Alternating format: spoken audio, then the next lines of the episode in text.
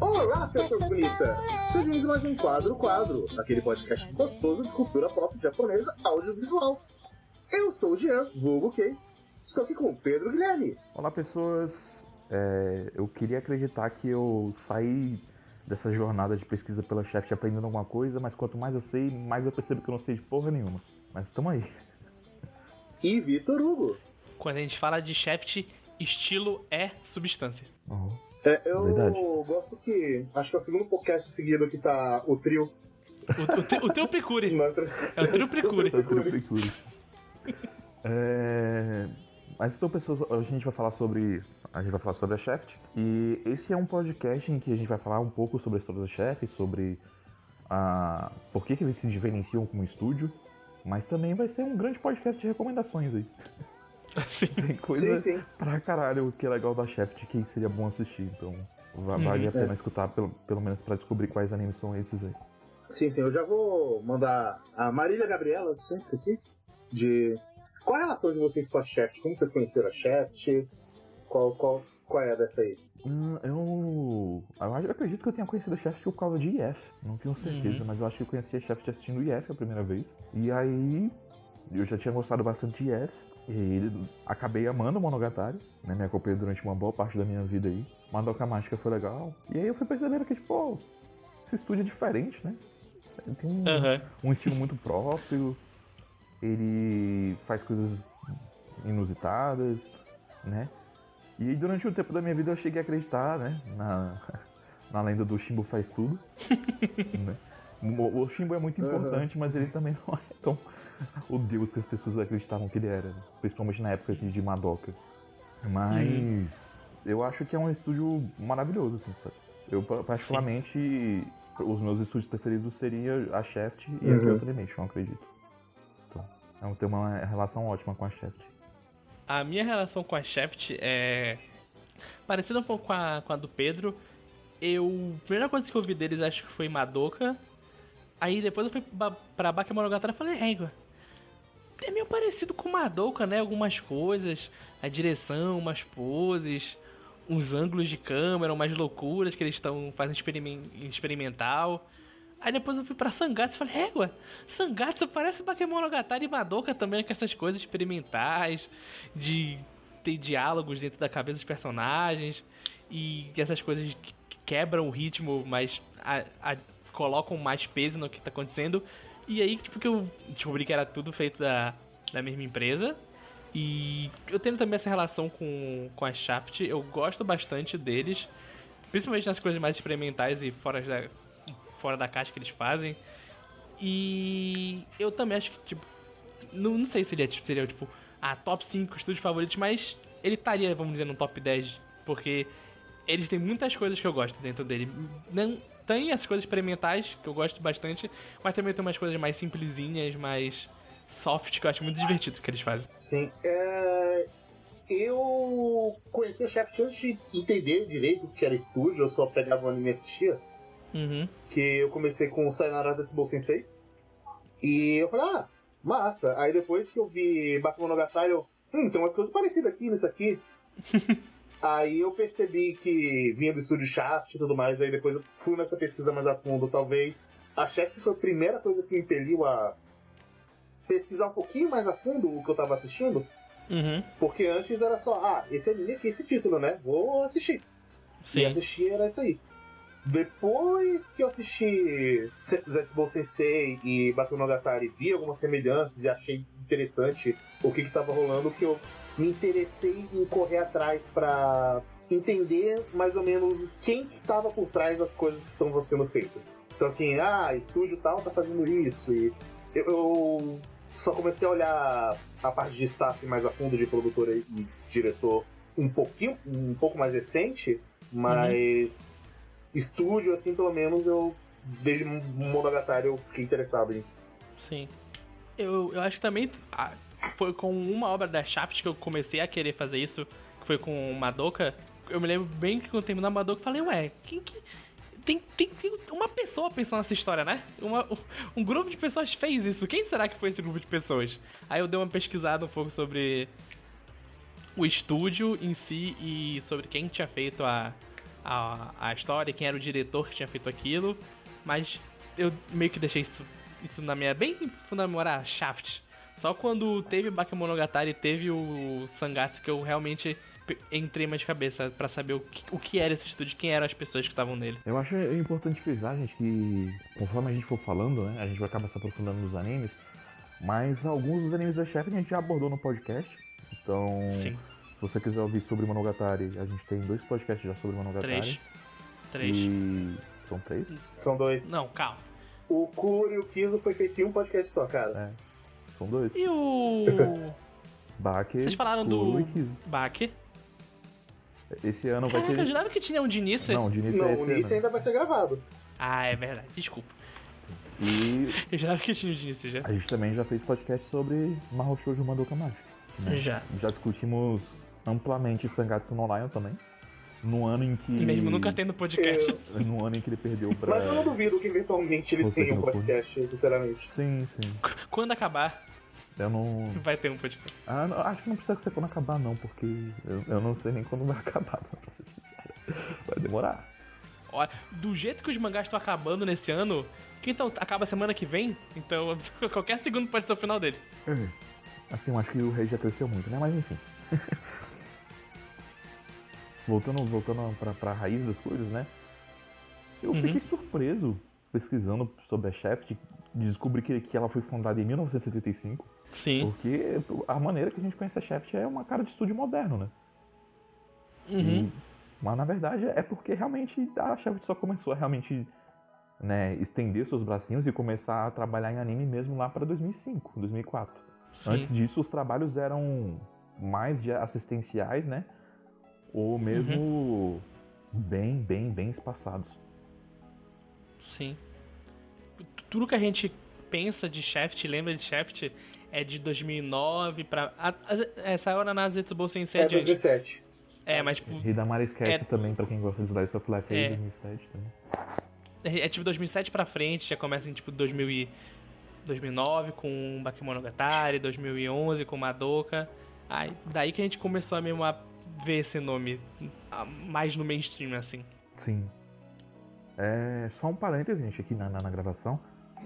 É, eu deixei aí a pauta, né? Se vocês quiserem daí falar alguma coisa dela, sem problema. Mas se qualquer coisa eu posso seguir ela eu... também. Eu. Eu. Eu procurei aqui, porque tá aqui na pauta que a gente tem, que o. A Shaft foi fundada, né, por um ex-funcionário do Mush Production. Aí eu fui dar uma olhada no que o Mush Production fez.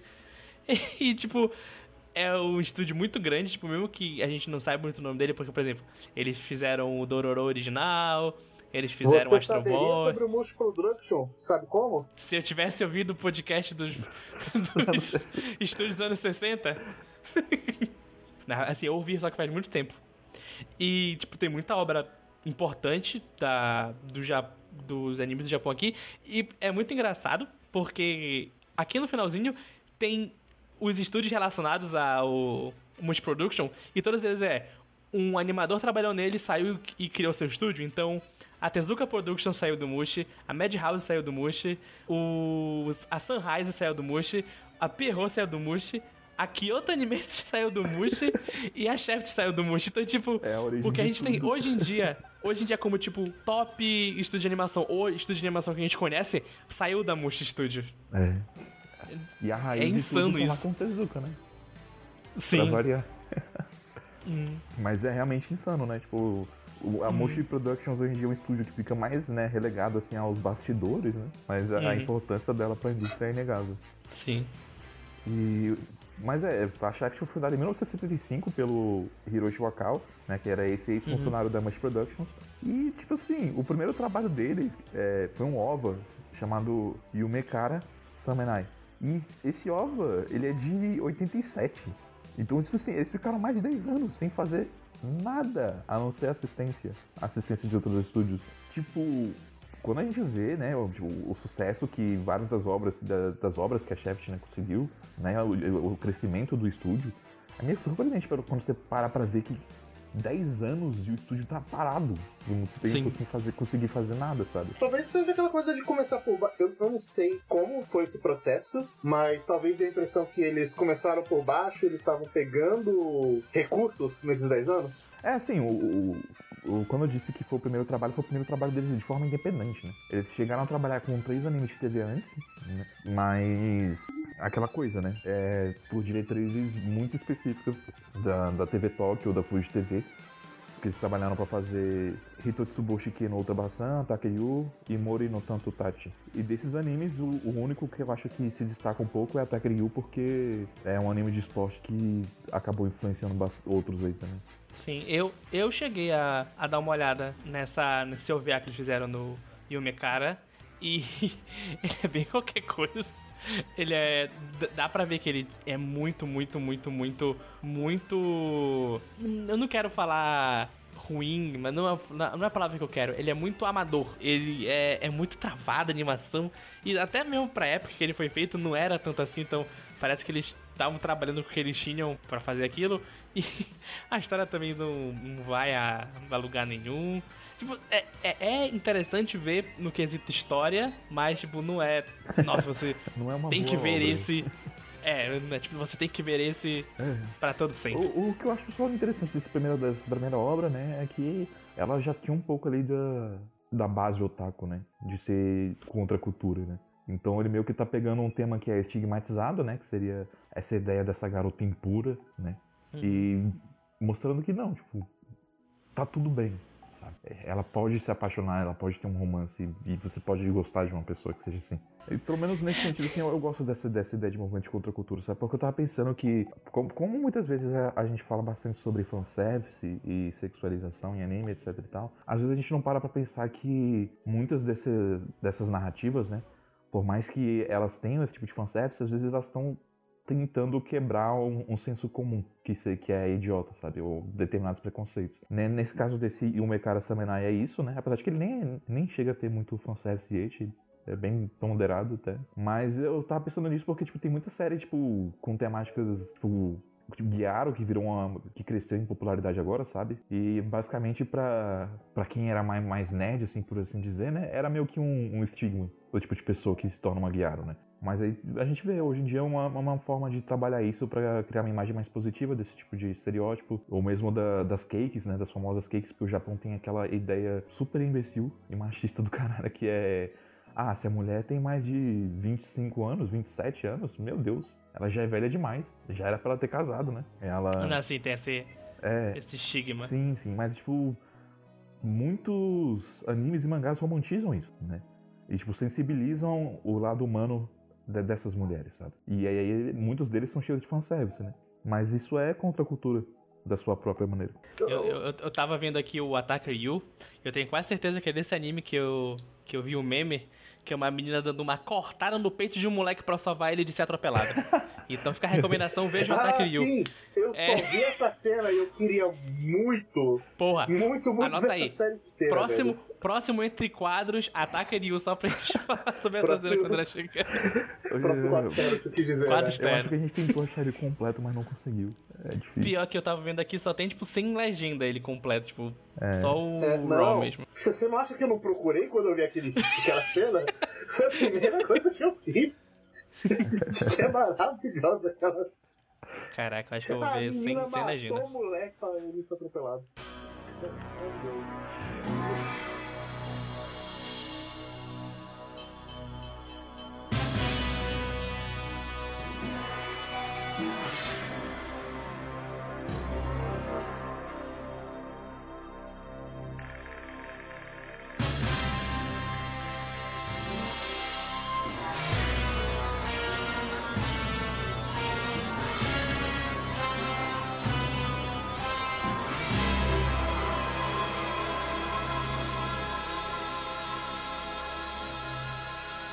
Mas, tipo, vendo tipo, o início da Shaft, deve ser esse início de muitos estúdios japoneses, é. principalmente hoje em dia. Tipo, a gente abre, mas a gente não tem nome, a gente não tem nada, sabe? Então a gente vai fazer. A gente vai fazer, tipo, trabalho terceirizado. Então, ah, faz esses in-between aqui desse episódio de Black Clover pra vocês terem alguma coisa no currículo de vocês, pelo menos. Até vocês conseguirem. Nem, nem todo estúdio é um, é um trigger que consegue, tipo, só pelo nome da pessoa que fundou ele fazer um catarse e conseguir o primeiro anime deles assim tão fácil. É, eles tinham um, um grupo já experiente e já famoso, né, também, de É. certa forma. Uhum. Agora, quando você vai ver, por exemplo, tem vários estúdios aí que iniciam, né, e tipo, o primeiro projeto deles é uma falha gigantesca. Sabe? Uhum. Mas por quê? Porque eles já têm essa ânsia de querer fazer o anime direto. E eles não Sim. têm o know-how, não têm a expertise é, e Hum. fazem o negócio de qualquer jeito, né? É Sim. um, um- se eu não me engano, esse foi um dos problemas do, do estúdio que trabalhou em Berserk, né? Que eu não me falha o nome agora, né? Sim, Mas é justamente isso. era né? o. Eu posso ver aqui. Eu já vi um, um vídeo sobre isso que era pra. Eles queriam, tipo, muito que fosse, tipo, uma coisa groundbreaking, que, tipo, ia mudar a, o que as pessoas falariam sobre o anime, mas era, tipo, um diretor novato, um estúdio novato, fazendo. tendo que animar com um programa que eles não conheciam como fazer, e tudo foi acumulando e saiu o que saiu. Então, assim, de preferência, comece por baixo, porque você precisa de experiência pra ousar. Sim, precisa de tempo, né? E, e, mais, e mais tempo a Shaft teve, porque depois desse, desse OVA que eles fizeram, eles ficaram oito anos. até, produzir, até produzir outra Tava coisa, maturando. tá ligado? E foi um outro anime de criança, que eu até achei, Uhum. achei a ideia legal, cara, porque é, o nome do anime é Juni Senshi Bakurei Tsueto Ranger. E é tipo uma Uhum. mistura de Super Sentai com conto de fadas, que você tem 12 heróis que representam o zodíaco chinês. E a ideia deles é que, tipo, cada, cada um vive em um mundo que é baseado num conto, sabe? E esses mundos, eles são... Foram criados pelo imaginário popular e eles têm que proteger esses mundos porque senão vai dar ruim, basicamente. Uhum. Né? Vai fazer mal pra humanidade. Sentai. É, É, mas, é, mas é um, é um contexto interessante, né? Porque tem, Sim, tem é, um pouco é, de é, metalinguagem É um até, conceito legal. nessa ideia de trabalhar histórias e contos. É um conceito muito interessante. E quando ela fazia um OVA de novo, ela fez Sakura Diaries em 97, Uhum. que é um típico anime dos anos 90 de, de Age, né? Porque é basicamente a vida de um universitário que ele tá. Ele precisa decidir se ele vai ficar com a prima dele, que é apaixonada por Nossa, ele, ou se ele vai ficar com a outra garota que ele conheceu mentindo, falando pra ela que ele era universitário, sendo que ele não é. Olha aí, que, Então- que maravilhoso. É, é- é um- basicamente um, um bando de atrapalhada de um adolescente idiota. Mas assim, eu acho que a primeira coisa que eu vi da Shaft, mesmo, e eu não sabia que era, é Mahoromatic, que surgiu da, da aliança que a Shaft fez com a Gainax, né? Eles fizeram vários projetos juntos. E Mahoromatic, assim, é a primeira coisa assim, que, que, eu vejo deles, que assim, que realmente, tipo, ah, eu acho que isso fez Eu sucesso, conheço isso, né? É. Isso Ah, eu conheço esse boneco. tinha, tinha bastante matéria sobre Mahoromatic, eu acho, em revista de anime da- Uhum. dos anos 2000. Sabe? Parece, Foi, foi, foi bastante conhecidinho pra cá. É, é, é uma história típica de garota android e romance, né? Uhum. Não, não parece ser muito minha praia, mas eu acho, eu acho que curioso que aqui começou a. O Taki se suja da chefe, né? Justamente quando ela, ela começou a se misturar com, com a Gainax, porque. É, tudo culpa do Hidekiano, tá vendo? É, Esse moço aí chega aí pra deturpar a indústria japonesa de. É porque, tipo assim, os outros projetos dele são tipo, muito, muito otaku, sabe? Primeiro você tem um, um negócio é de tipo This Ugly Yet Beautiful World. o título já fala. Aham, sim. E He's My Master também, que já, já- Quem lembra aí de He's My Master, que também é outro famosinho aí da, da- do começo de 2000. Eu lembro de ouvir muito sobre ele, mas acho que eu nunca assisti. Ou eu assisti e não lembro de nada, mas esse nome. Ele estava nos meus ouvidos nos anos 2000. Eu, eu, eu ouvi bastante ele ser citado. Sim, é um anime, Evento, é um anime de Made, basicamente, né? ah, eu sei que anime é esse. Pois é, é, é- é um dos primeiros animes assim, que definiu essa modinha de Made, né? Era algo que Uhum. estava fazendo muito sucesso entre os, os, os otakus da época, né? E eu lembro de ter visto isso por aqui também. Né? Não, não, não, Uhum. não acho que foi exibido, mas tipo assim, revista falando sobre essas coisas. né? Sim. E tinha outras coisas, tipo Arcade Game Fubuki, Popotan, Gion Riders, todos esses- animes que elas fez nesse período, eles são, tipo, bem medíocre do, do público otaku padrão, sabe? Só que aí chegou a revolução. chegou um tal de Akio Kishimbo, que entrou pra Shaft em 2004 e mudou o estúdio completamente, né? Eu acredito que o estúdio mesmo já tenha decidido primariamente que, que ele ia ser a cara do estúdio mesmo e que ele ia poder trabalhar nos animes da maneira que ele achasse melhor, né? E eles colocaram o Shimbo desde o princípio já como um mentor, como um diretor que ensinaria para outros jovens talentos, né? E outros colegas de indústria como eles poderiam se desenvolver. Mas para isso a gente precisa entender por que, que colocaram tanta fé no, no Akio Kishimbo de cara assim. É, eu já ia Uhum. colocar, mandar um gancho aí, mas. Que de de onde caralhos o Shimbo veio pra Que- já quem é esse chegar cara pondo que, pau na mesa, tá ligado? que chegou então, galera? A gente vai fazer isso agora, tá bom? E todo mundo falou, ok, vamos fazer isso. E, e o, o- o- todo mundo que viveu os anos 90 no Brasil e assistia a falecida TV Manchete teve contato com o Shimbo e não sabia. Uhum. Porque o primeiro, o primeiro grande envolvimento dele com uma obra que seja né, digna de atenção é Yu Hakusho. E não só isso, é, uma das cenas mais marcantes foi feita por ele, que é justamente a cena das chamas negras mortais do Riei. Olha aí. É, é, tipo, quando você para pra pensar, realmente faz sentido, né? Porque Sim. Sim. A cena briga muito, brinca muito com imagem negativa e com efeitos, né? Efeitos luminosos. E realmente é, é bem. Ela é bem inventiva nesse sentido. E é é um começo ali do- do- de coisas que o, Shin, que o Shimbo gosta de trabalhar, né? O... Nesse caso do, do, do Hakusho, ele, ele trabalha sobre a tutela do Noriyuki Abe, né, que é um diretor que só trabalha na, na Pierrot, é um dos di- diretores da Pierrot aí. Coitado fez Hakusho e, e depois nunca mais fez um anime assim que você diria que, oh meu Deus. Nossa, é um anime, boa. né? É, ele fez É, porque, tipo, coitado, ele fez Bleach, esse... Ah, é. Bleach, Boruto. GTO, que assim, é um bom anime, mas Assim, não é GTO é uma um bom boa anime. adaptação, eu diria. GTO No é jogo. um ótimo anime e tem uma ótima abertura. É, é isso que eu posso sobre Sim, GTO. sim. O Vestido de Nozuka acaba sendo o destaque dele, mas foi tudo ali pertinho, né? O É. Nozuka e o Hakusho. Sim, né? sim. Mas é porque eu acho que o que se destaca no GTO não é a adaptação dele de anime. Eu, eu- pelo menos eu não lembro de ter uma coisa. Sim. Mas al- algo interessante que, que o, o Abi ele começou a usar, né? É que quando o Togashi desenhava Yu Hakusho, ele sempre identificava os personagens através de cores. Então o Yusuke era o verde, o Cobra era o amarelo, o Kurama era azul e o Riei é preto. O Kurama era azul? Ele era azul, na- na- na- pelos desenhos do Togashi ele era azul. E aí o, o Abe queria fazer, trazer isso pro anime, mas ele queria trazer de cores diferentes. Né? Porque ele achava que, por exemplo, aqui o, o, o roxo, rosa, combinava mais com o Kurama. Ah, por- é isso que tô na minha cabeça. Entendeu? Na minha cabeça o Kurama é, o rosa. E, e, por exemplo, incomodava também o Abe que o uniforme do Yusuke e do, do Kuwabara era diferente. As cores, mas como foi uma decisão do Togashi manter isso por uma questão de identificação né, visual, eles acabaram Sim. mantendo. Né?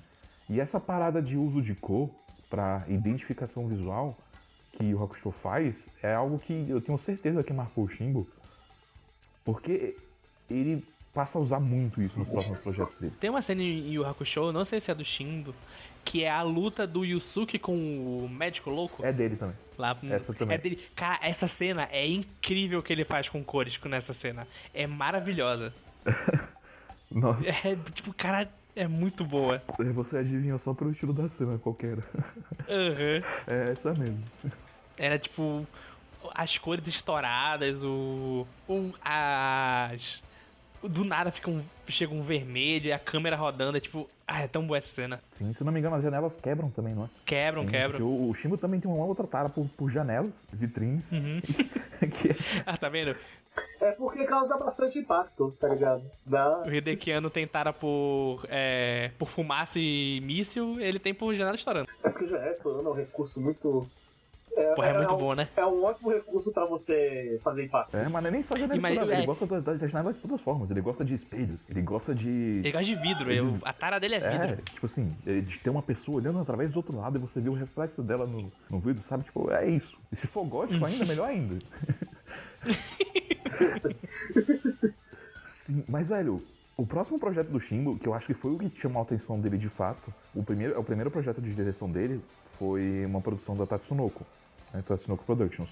E também foi o primeiro anime da Tatsunoko que tinha um foco mais adulto. É, esse anime ele se chama Soul Taker, e assim, ele tem uma premissa que é bem, tipo assim. É, como posso falar? É, é tipo. Ed. No começo dos anos 2000, é Ed também, mas ele, ele tinha uma, uma, uma parada muito grande crescendo, né?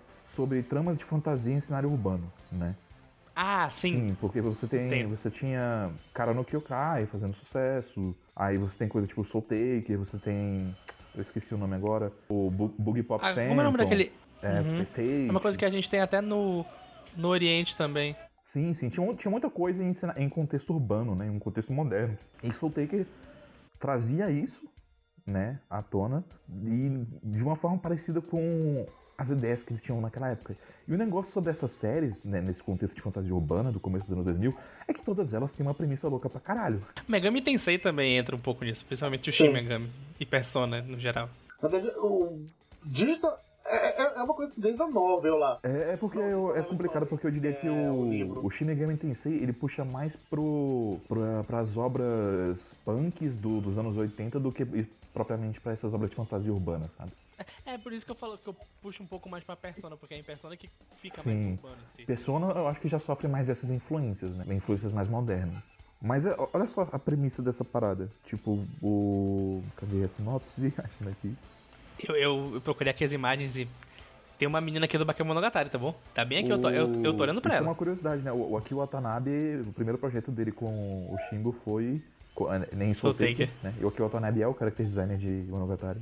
Então, tipo, realmente Uhum. tem personagens que são muito parecidos. A menina do cabelo roxo, que chama Maya, ela é tipo. É essa, tá bem é aqui. igualzinha Eu tô olhando pra ela. Igual. Mas, enfim.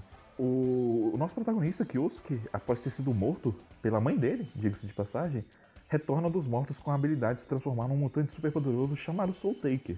Ele é, Essa família é muito unida e também muito oriçada.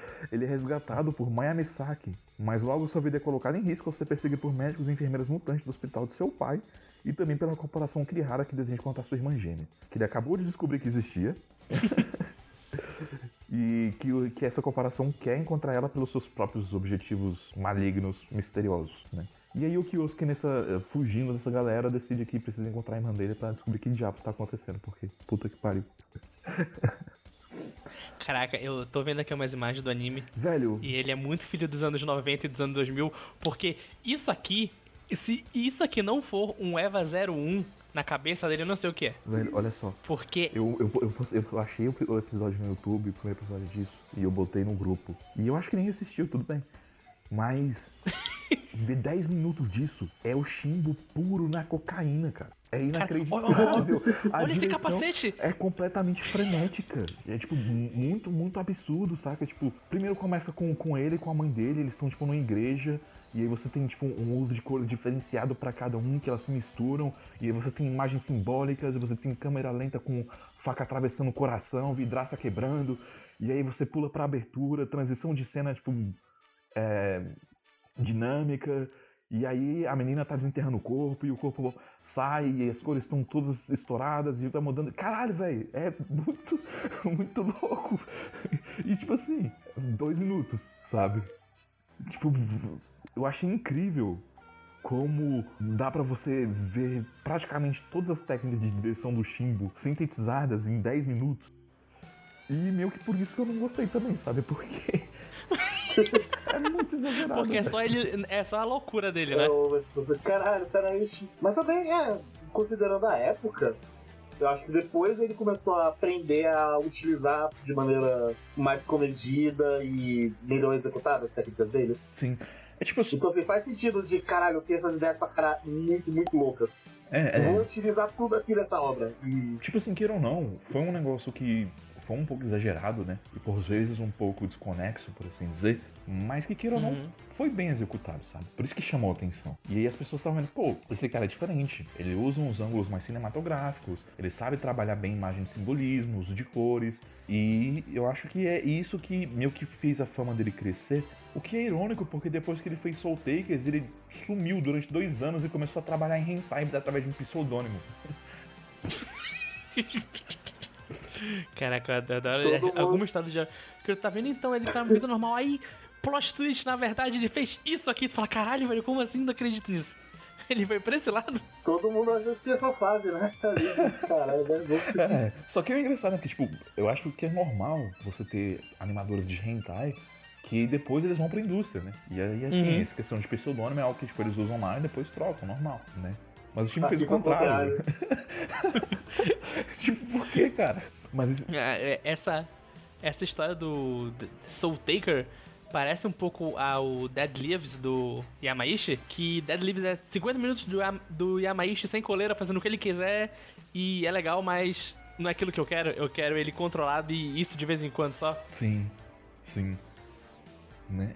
Mas eu acho que talvez isso tenha sido bom pro Shimbo, porque eu acho que ele extravasar essa necessidade dele de dirigir que ele fez nesses anos foi bom pra ele. Porque eu tenho certeza que ele foi pra hentai não era porque ele gosta de putaria. Ele foi pra hentai porque ele queria fazer as paradas loucas dele, tá ligado? E ninguém deixava. Ele, bom, aqui ninguém, aqui ninguém vai me... Tá aí a terra de ninguém, né? Então. Ah, aqui, aqui não tem lei, acho que vou pra cá. é.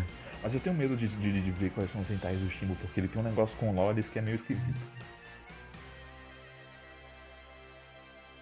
É, um adendo rapidinho é que eu fui pesquisar pela ciência sobre os rentais do Shimbo, eu fui dar uma olhada nas sinopses e tudo mais e tem coisa esquisita pra caralho, tem uns sketch aí maluco, tem tem tem amor e família, mas pelo menos a, a coisa esquisita com o loli dele não é prominente nos rentais que ele fez. Ao menos isso. Então, é, eu só queria dar esse pequeno adendo. O próximo sucesso dele foi algo que eu me surpreendi, porque eu não, eu não tinha me tocado que tinha sido ele. Foi uma série Mahou Shoujo, né? Que era, que era muito bem querida por, por, por esse público, que é, é Magical Girl Lyrical Nanoha. Né? Ela é muito querida tanto pelo público de Mahou Shoujo quanto pelo público de Yuri. E uma das paradas de, de Nanoha, né? É que ela era muito elogiada por lidar com os temas de uma forma mais madura, sabe? De, de uma forma mais sensível e retratando temas que tipo é- eram mais pesados ou, ou graves, sabe? E o Shimbo conseguiu desenvolver, né, Nanoha para dar gravidade para esses temas que eles mereciam. Por isso que Nanoha acabou fazendo Uhum. bastante sucesso. E aqui nesse caso a gente tem um Shimbo mais comedido, né? Ele realmente tipo sintetizando melhor as ideias do trabalho que ele está fazendo. Né? Eu, eu acho que talvez esse tempo fora aí ajudou ele a, a se centrar um pouco melhor. E eu, esse é um, um dos animes assim, que eu tenho bastante curiosidade pra assistir ainda. Eu não assisti, mas eu com certeza vou assistir. E talvez assim, Sim, sim.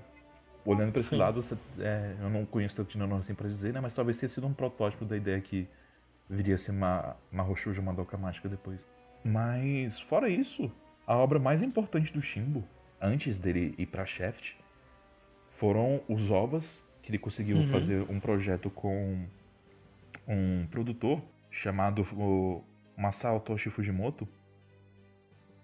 E escreveu um, um obra. Ele não escreveu, né? Ele, é, dirigiu uma obra de três episódios que basicamente tinha a intenção de mostrar o Shimbo como um autor, né? Para afirmar o papel dele como um, Sim. um bom diretor. Né? A história foi escrita pelo Maya- Mayori Sekijima, Uhum. Sekihijima, mas a ideia era que o Shimbo pudesse expressar as ideias dele, né? E eram ideias que ele já estava discutindo com o produtor, né? Há bastante tempo. Aí a gente já, já firma outra das relações do Shimbo, né? Antes em Soul Taker teve o Aki Watanabe, que virou character designer de Monogatari e de outros animes da Shaft. Aqui ele trabalhou com Yuki Kajura, que, que depois né, veio a fazer trilha sonora de, Uhum. De Madoka, etc e tal. E eu, eu, eu, eu entendo, tipo, por, que, que esse anime foi importante pro Shimbo, sabe? Mas eu acho, eu acho meio esquisito Pra ser bem sincero, porque o Shimbo ele tem um negócio com lolis. Com lolis de góticas, né? Gótica e Lolita. E eu não sei, mano. Eu só acho meio esquisito mesmo, pra ser sincero, sabe? Porque, tipo. O, É que eu não é, sei. o grande Ele, projeto ele dele faz foi aí. esse, né? Que é basicamente sobre uma, uma gótica lolita Uhum. loira do, do, do século XVIII. E aí, em outras obras da Shaft, Uhum. que ele trabalhou, a- o primeiro anime dele da Shaft foi um anime de, de, de gótica lolita, chamado Tsukiyomi Moon Phase. Uhum. Eu acho que, que talvez o, a- a- ele tenha sido meio que selecionado por causa do trabalho dele em Le Portrait de Petit Cousset, né, que é esse, esses obras que ele fez. Mas aí você tem Uhum. Negima, tem uma vampira loli, Monogatari, que tem uma vampira loli, Dancing the Vampire Band, que obviamente tem uma vampira loli. Mahou Shoujo Madoka Mágica não tem vampira loli, mas tem muita roupa de gótica lolita. Mas tem Mas tem Ed, mas. E é, é um. Tipo, quando você se dá conta, você consegue entender melhor como é que funciona a cabeça dele pra direção. E como funciona as decisões dele, sabe? Porque eu acho que Monogatari não foi escolhido porque. é, não só porque era bem escrito, sabe? Não era porque era o Nesse Winch, era só que novela. Que novel legal, sabe? Que cara escreveu. Mas ele conseguiu fazer esse projeto, né? E não sei o quanto a gente vai desenvolver esse assunto dentro do podcast, mas a sinopse também é curiosa, Pra falar o mínimo desse anime. Que o protagonista é, se chama Eri Kuruhashi. Ele é um estudante universitário de arte que trabalha no antiquário. E um certo dia ele vê a imagem de uma garota se movendo através de uma vitrine. né? Voltamos aí à fixação de janelas. E ele meio que fica apaixonado por ela e acaba que consegue se comunicar com ela através do vidro. Essa garota ela se apresenta como Cosette e ela fala pra ele que ela era filha de um aristocrata que viveu durante o século XVIII. E o espírito dela ficou presa no vidro após ela ter sido morta por um artista chamado Marcelo Orlando. E ela acredita que para ela ser liberta, alguém precisa pagar pelos pecados que o Marcelo cometeu. E, aí- e aí se torna tipo um relacionamento abusivo e tóxico desse cara que tá apaixonado por essa Loli e dessa Loli que tá abusando psicologicamente desse cara porque ela quer que ele, ele assuma os pecados do, do Marcelo que matou ela como forma de provar o amor dele. né? Então é uma relação completamente autodestrutiva e negativa. E as revelações que acontecem na série é que basicamente o Eire é a reencarnação do Marcelo. E ela também é apaixonada pelo Marcelo, por ele no caso. Então, tipo, é um puta relacionamento tóxico e escroto do caralho. E, e- e tem essa questão do, do fascínio. E meio que é um anime sobre os amigos e familiares desse, desse Eire tentando tirar ele dessa, desse caminho autodestrutivo que ele tá se colocando, sabe? Mas ao mesmo tempo brincando com essa questão do, do interesse, do fascínio. E tem muitos traços de- da, da- da direção do Shimbo aqui, sabe? Questão da- das vitrines, da- do uso de imagem gótica, lolis, é, e também cruzes, o uso, uso de cores, né? Cores em destaque para determinados personagens, efeitos de iluminação que ele gosta bastante de usar também. Tem bastante do Shimbo aqui, só que tudo de uma maneira mais realmente comedida, né? Tudo que ele coloca ali é viajado, mas tem um significado dentro da própria história. É, então, assim, eu acho que é algo interessante de ver por, por curiosidade, embora ao mesmo tempo faça você questionar o fascínio do Shimbo, sabe? E o quanto dessa história não é sobre ele mesmo. Mas eu queria dizer que se a gente ainda trabalhasse com subtítulos nos títulos do podcast, a gente ia chamar isso aqui de Shaft, Vidro e Lolita. Alguma coisa nesse naipe. Ia ser algo assim mesmo. Mas é, é basicamente essa a trajetória do Shimbo, né? E algumas das, das, das formas que ele trabalha a animação dele.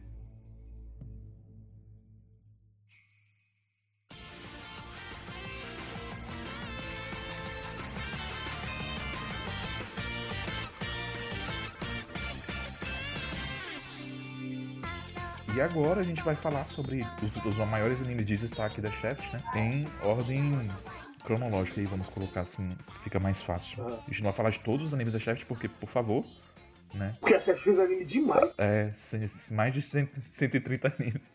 É, é, é, é, ela, é, ela não fez nenhum anime até 2007, aí depois ela começou. Ela não parou, ela não parou até agora. Não, teve, teve uma Tá pausa indo que é uma beleza. Mas vamos comentar sobre isso mais tarde.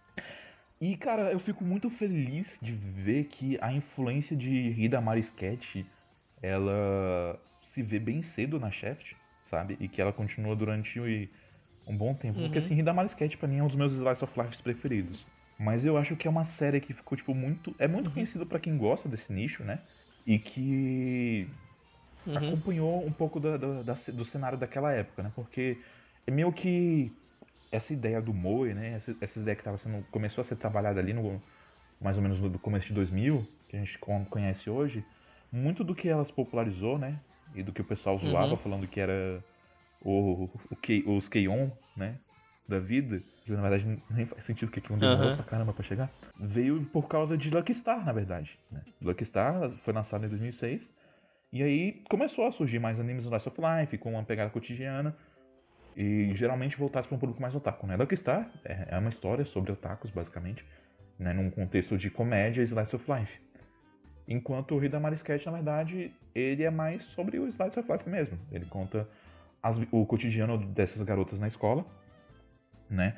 E elas trabalham, elas estudam numa escola de artes, Yamabuki, né? São quatro garotas principais, que é a Yuno, a Hiro, a Miyuki, a Miyako e a Sai, né?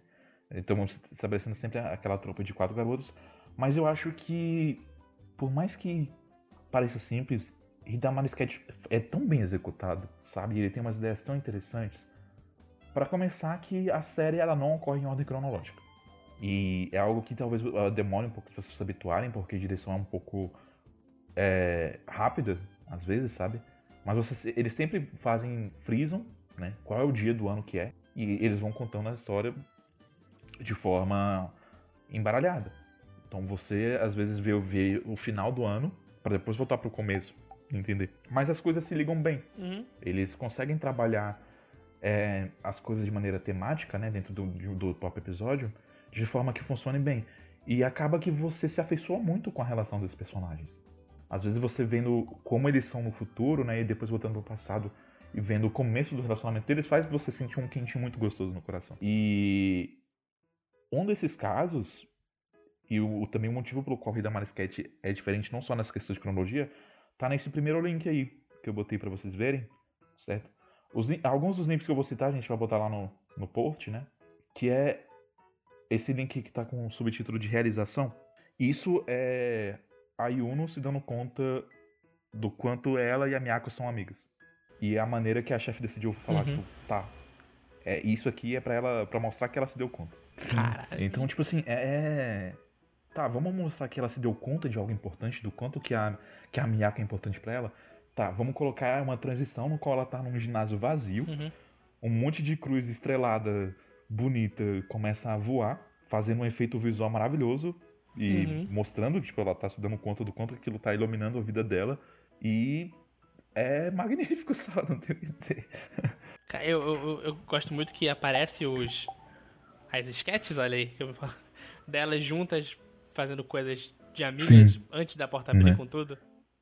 É, é, é tipo assim, é isso, isso claramente é, é, algo que não aconteceu, né? Mas eles en encontram uma forma visual de contar como essa personagem se deu conta daquilo. E, e, esse é o maior trunfo da Shaft, né? E eu acho que o Shimbo, como mentor, né, ele acaba passando isso muito bem para todos os outros diretores. E o primeiro trabalho que eu realmente vejo isso acontecendo Sim. bem é, isso, é, esse, né? É, e eu gosto que eles fazem uhum. esse tipo de pegada visual até para coisas. É, eles fazem em, em, todos os níveis. Até quando eles vão fazer uma coisinha uhum. muito pequenininha, eles colocam um elemento a mais visual para contar. Sim. Eu, eu, é isso que eu gosto da Shaft, antes de Pedro continuar, é que sempre que eu vejo alguma coisa deles nesse nível, eu falo, cara, eles estão fazendo anime, mas eles não estão tipo, ah, eles vão fazer um anime básico. Eles estão usando a mídia que eles têm para contar a melhor história que eles podem contar. Então, não é tipo aquele, ah, o, o anime não é um anime que parece um filme, sabe? Tipo, ficar naquele plano, contraplano, coisa, coisas mais simples assim. Tipo, eles fazem umas coisas mais fora da caixa, eles cortam pra uma cena mais fantasiosa, eles usam a animação que eles têm pra contar essa história de um jeito melhor, Sim, que só é- pode ser contado em um anime. É uma coisa que a mídia permite, né? E e- eles conseguem não se manter presos só à Uhum. questão da cine- cine- cinematografia, né? Porque eles sabem trabalhar bem isso. Mas, assim, de misturar com outros estilos Sim. de arte diferentes e dar novas dinâmicas pra cena. Uhum. É. Muita gente gosta Sim. bastante de. É. Qual que é o nome? Agora eu tô esquecendo, porra, me falhou o nome. Ah, aquele anime da. Aquele anime Moi bem de- da Kyoto Animation, que é super Calma, bem animado tem- pra caralho. De, com- de comédia. Junibyo... É Nichijou? Nichijou, né? Ah, sim. Ah, Nishijou, sim. Nichijou é completamente inspirado em Hidamari Sketch. De uma forma que, é, pra mim é Uhum. perfeitamente claro, sabe? E muita gente gosta de elogiar, né, é, Nishijou falando sobre como ele consegue trabalhar de forma mais dinâmica os sketches dele, porque os personagens têm uma animação mais fluida e, tipo, transformações e tal, mas Hidamari já fez isso. Nesse segundo link aí do atraso, por exemplo, vocês veem a, a Yuno correndo e é, é- é o tipo de movimentação e de, de, de animação de personagem que depois Nishijou acaba se tornando famoso por ter. Nossa, é- é- caralho, é muito Nishijou. Puta que pariu. Esse comecinho do, Sim, do sim. chão, com, essas, com essa super distorção, é muito Sim. Nishijou. Sabe? É, é uma coisa que Nossa! acreditam no Nintendo justamente por essas técnicas de animação, essa coisa de você pegar Aham. uma coisa cotidiana e deixá-la extremamente exagerada e épica. épica e. é tipo aquilo lá, pra, pra uma pessoa que não tá naquele contexto, vamos dizer, de uma. De um. Isso sobre Nishijou, porque eu ainda, eu ainda não vi da Sketch. É, ah, pra gente, ah, é só uma menina que deixou cair uma salsicha que ela tava comendo. Mas pra aquela menina que aquele é almoço dela, que ela vai comer só aquilo durante o dia inteiro que ela vai ficar na escola, é tipo algo super importante. Então quando cai vai ter todo um drama e uma e uma câmera diferente, uma animação muito bem trabalhada pra mostrar o quanto ela se importar com aquela salsicha e o quanto vai fazer diferença na vida dela ela não poder comer aquela salsicha naquela hora. Sim, é desse jeito. Outra técnica né, que, que eles utilizam bastante é a técnica do background genérico. O que que é o background genérico da Shaft? A Shaft ela gosta muito de usar cenários que seriam de transição como background. Porque eles usam isso justamente para dar destaque para a animação do personagem, né? E nesse terceiro link isso fica muito claro. Uhum. Porque é uma das formas assim mais na cara que eles fizeram Sim. isso, né? Tipo, de mostrar a personagem comendo, Sim. tipo, uma animação super expressiva e em que o destaque tá totalmente focado nela porque o background é daquele jeito. Sa- Sabe o que isso me lembra muito? Me lembra muito o mangá shoujo, que de vez em quando o background não tem nada a ver com a cena, são só tipo imagens, ge- é, formas geométricas e brilhos e cores e Sim. fitas passando pra você se focar na personagem ah, vendo o boy que ela gosta, ficando tipo, meu Deus do céu, ele tá aqui comigo hoje, ele É, eu segurou na minha acredito que mão. isso tenha sido uma influência, até mesmo porque a autora de Hidamari Sketch, ela acabou se tornando, né, uma, uma pessoa realmente próxima do, do estúdio e do Shimba. Eu acredito que ela tinha input Uhum. dentro da, da, da chefe, né, e da história. E eu acho que isso que ela deve ter realmente dado algumas ideias, né, e opiniões sobre como trabalhar de forma visual, né, os personagens e até algumas cenas. E isso pra mim é claro porque essa mesma moça, essa mesma autora, ela se tornou a character designer de Madoka Mágica. né? Então puxaram ela pro Uhum. projeto também porque queriam, sabe?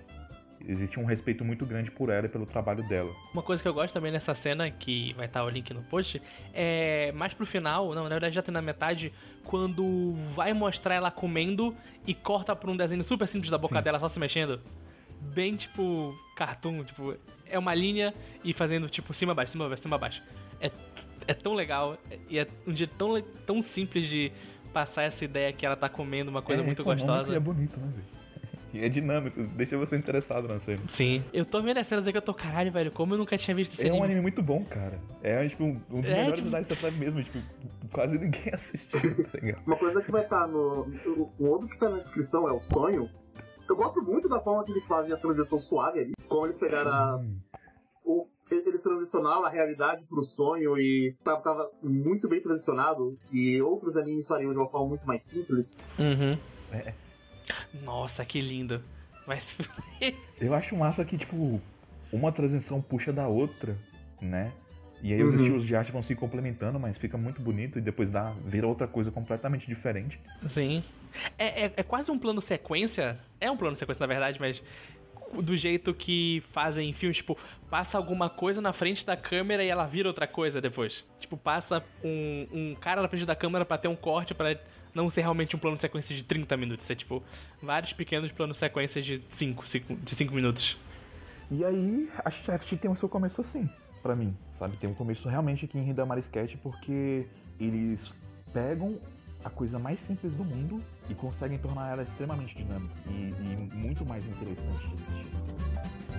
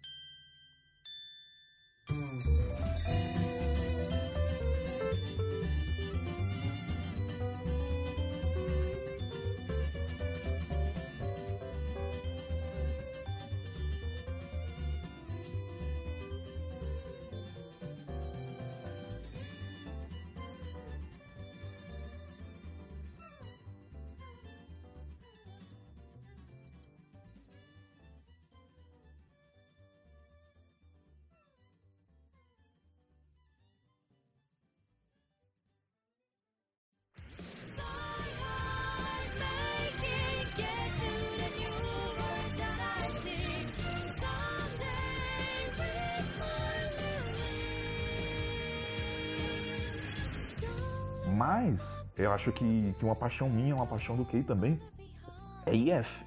Que foi realmente o primeiro Eu anime que, que eu assisti. digo. Eu só não digo que F é uma paixão minha porque eu assisti ele muito cedo. Tem medo de ele ter merecido mal? Não, não, é, eu vi ele há muito tempo, então eu preciso reafirmar. Sim, sim. É, eu também É, é. preciso fazer isso, né? Mas quem sabe aí no futuro aí. Se pá, rende um podcast assim. Mas do que eu lembro dele, assim, o que mais me chamava a atenção é que, primeiro, além de ele ser um protótipo de Monogatari, por assim dizer, né? Porque tem muitos monólogos internos dos personagens e a maneira com que eles fazem Uhum. isso é muito dinâmica também, muito bem trabalhada. É... IF é, é uma história que ela é segmentada em diversos núcleos, né? Uhum. Tem um núcleo que é focado em, em uma cidade no Japão e um outro núcleo que é focado numa cidade em, uma, em um país da Europa que eu não lembro qual que é agora. Mas, a- a ci- é, mas as cidades são gêmeas, basicamente, né?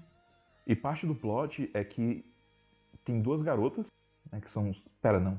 Acho que eu tô confundindo. Eu não vou conseguir te falar sobre plot de GF nessa, porque eu realmente. Sim, ó. Olha, o, que- o que eu sei de F é que a abertura eu acho maravilhosa. Ah, a É, e- e aí- Memories, a abertura dela é maravilhosa. O English é maravilhoso e a animação da abertura também eu gosto muito. Não, sim, ela é muito boa. A, a animação da abertura é muito monogatari. Sim. Aqui, as letras. E, tipo, quando você pausa e dá uma lida, fala: olha, realmente tem a ver com a história do anime. Não são, tipo, palavras genéricas que eles colocaram aqui só pra dar um sim. estilo é, não, visual. Eu, eu, eu tava certo. É, você tem duas irmãs gêmeas, né? Cada uma tá em uma cidade, né? E meio que os planos vão alternando primeiro- na primeira temporada pra acompanhar a história dessas duas irmãs, né?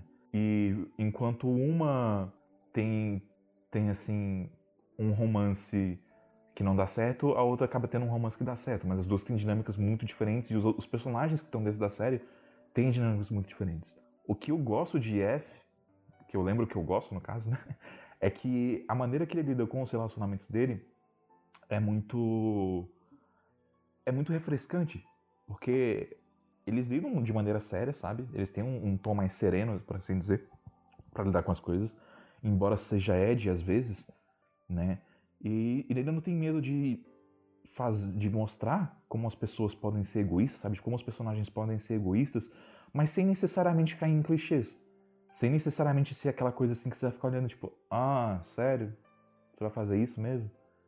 Ele consegue con- construir essas pequenas intrigas de, de relacionamento, né? E esses desencontros e desentendimentos de uma forma muito, muito legal. E os personagens por si só, eles também sofrem de vários problemas psicológicos. E a maneira que o anime aborda isso é muito, muito sensível, sabe? É uma das poucas coisas que eu lembro de F com clareza é uma cena que me impactou muito de a, uma das personagens ela fura o date com ela e tem toda uma animação sobre o sentimento de solidão que ela tem por causa disso. É, tipo, a, a maneira E- que IF trabalha os sentimentos dos personagens é muito legal, né? O- a- a- toda a direção da solidão que ela tava sentindo por causa daquilo que aconteceu, eu, eu- me impactou muito. Tanto que eu não lembro muito bem o contexto, eu não lembro direito nem o nome dos personagens, mas eu lembro daquela cena. Sim. E foi uma coisa que ficou. Eu lembro do que ela me fez sentir, sabe? Porque naquele momento aquela garota virou Batgirl pra mim. E era, era pra ter sido creepy, mas eu consegui entender os sentimentos dos personagens, sabe? E, e ele consegue fazer isso, sabe? De você sentir a simpatia, mas ao mesmo tempo você tá perturbado. De dar um pouco de medo. E eu acho que, um, que essa cena que eu botei aqui demonstra isso muito bem, sabe? Como ele, através da direção, consegue enfatizar os sentimentos dos personagens. E eu vou pedir pra gente dar play junto, pra assistir junto. Mas também é- ela tá- fa- faz um negócio que o Kei já tinha falado num texto dele, que é se você quer demonstrar abuso, se você quer demonstrar estupro na sua obra, você não precisa fazer isso de forma apelativa.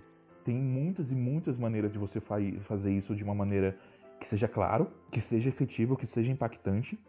E essa Mas cena é justamente isso, sabe? E, tipo, é- ela é muito, muito bem feita. Então vou abrir o vídeo aqui e a gente dá, dá play na mesma hora. Aviso, eu, eu- eu inseri o áudio da cena que nós estávamos comentando, só que ela pode ser uma cena desconfortável, é uma cena que pode dar gatilho, então se você não se sente confortável para ouvir, você pode pular pro minuto 59, que daí aí você pode pular a cena de boa, ok? Tá bom. ここは昨日 ここは一昨日ここは先週治りかかっていたところをその上からあなたがお家でお勉強してる頃かな。そう。あなたと会ってからも毎晩続いてるんですよ。ずっと。いいえ会ってからもっとひどくなったかな。これはあなたと再会した日の夜。これはあなたとナギさんが買い物をしていた日の夜。これは私があなたを屋上に呼び出した日の夜。これはなくした上履きを見つけてくれた日の夜。ここは靴を買いにデートした日の夜。ちょっとでも嫌がったらひどくされるんですよ。それが嫌で素直なふりをすれば余計にひどくされて。私が何か悪いことをしたんだろうか。こんなことをされなきゃいけないほどの何かを考えても考えてもわからなくて。そのうち全部どうでもよくなりました。そして私はこのままそっと消えてなくなる日を待つだけになりました。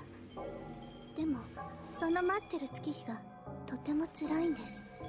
痛くて暑くて苦しくて悲しくて辛くて泣きたくて耐えられなくて逃げられなくて逆らえなくて終わらなくて背けたくて叫びたくてもがきたくて吐きたくて止めたくて抵抗したくて歯向かいたくて抗いたくて逃げ出したくて隠れたくて避けたくてこもりたくて拒絶したくて噛みつきたくて跳ねのけたくて振り払いたくて追い詰められて捕らえられて引きずり出されて責め立てられて強制されて許されなくて束縛されて締め付けられて押し付けられて引きちぎられて投げつけられて虐げられてうめきたくてわめきたくて狂いたくてこらえられなくて掴まれて殴られて裂かれて砕かれて切られて焼かれて刻まれて焦がされて怪我されて破られて荒らされて壊されてなぶられてもてあそばれて潰されて踏みにじられて飽きられて放り出されて打ち捨てられて気を失って痛みも麻痺して心が壊れて涙も出なくてでもまた拾われてまた掴まれてまた殴られてまた怪我されてまた破られてまた砕かれてまた切られてまた刻まれてまた焼き焦がされて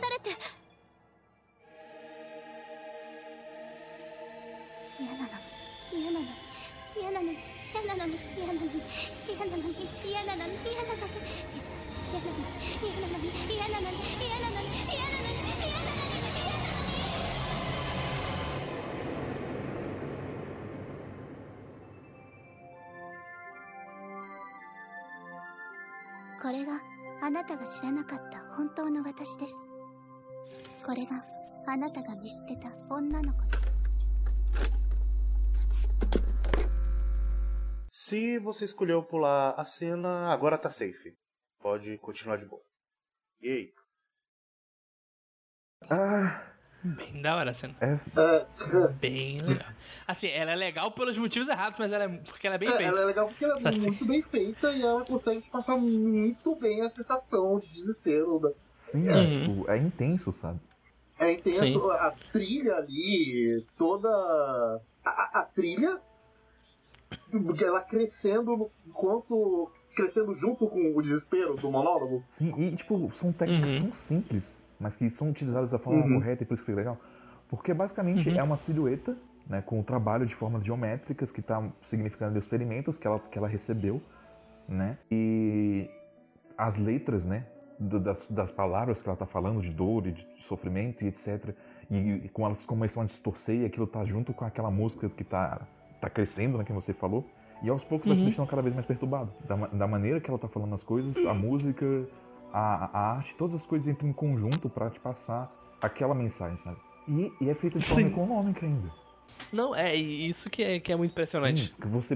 Tipo, é, é, é- é uma direção bonita, é uma direção funcional, é uma direção boa, mas que não é, vamos dizer, uma direção boa porque teve mil movimentos e, e uma animação fluida e personagens bem desenhados fazendo coisa. Não, porque ele soube usar o que ele tinha na mídia que ele tinha pra passar a mensagem que ele queria com essa cena. Exato. Por isso, assim, eu não compro essa desculpinha que o pessoal fala, tipo, ah, mas tinha que ser bem animado pra mostrar a dor da, da personagem e coisas assim, sabe? Porque Uhum. não precisa, cara. Tem muitas outras Não, formas não- de fazer isso. Já já tá errada a pessoa que fala que a animação é igual a direção. Se a pessoa, se a coisa tá bem animada é porque ela tá bem dirigida. Sim. Tipo, Não é nada disso. Direção é uma coisa completamente diferente. É, tipo, você não precisa ter a cena mais fluida do mundo pra passar uma emoção. Tem muita cena, tipo, nossa, olha que luta bem feita, que luta bem trabalhada, tipo, em alguns animes que tu vai ver o que levou a luta assim, tu fala, cara, é só bonita, não me importa com nada que tá acontecendo na cena. Ela é só uma cena bonita que, que ela é boa de ser, de ser vista no multi. É, e- enquanto, tipo, uma cena bem dirigida, um anime bem dirigido são outras, é uma coisa completamente diferente. Sim. E assim, por, por essas coisas de IF terem me marcado tanto, eu realmente quero muito reassistir esse anime. Sim, sim. Não, é, é de fato. Eu não lembro de praticamente nada da história de F em si. Então é por isso que eu falei, eu preciso reafirmar minha paixão por ele, porque o Ken de 15 anos adorou F. Tem que ver o vídeo de Mas hoje. se você me perguntar qualquer coisa sobre a história, mas eu não lembro, eu só lembro dos sentimentos e essas cenas, essa direção que ele tem faz o sentimento marcar. Porque é uma coisa bem Uhum. forte. Sim.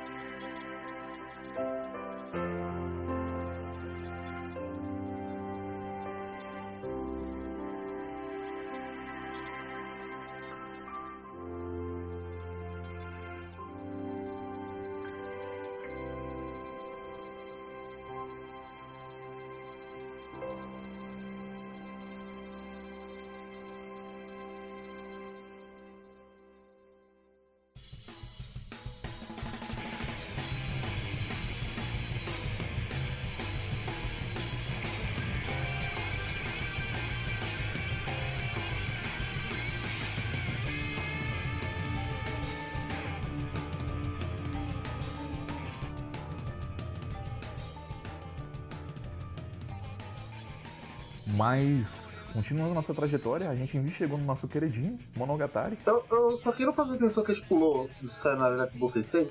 É verdade, ia falar isso. Pulamos o cenário desse Ah, vocês aí. perdão, perdão. É A gente é pulou eu ele. tava, eu tava, eu, não, eu tava seguindo a lista do- dos links.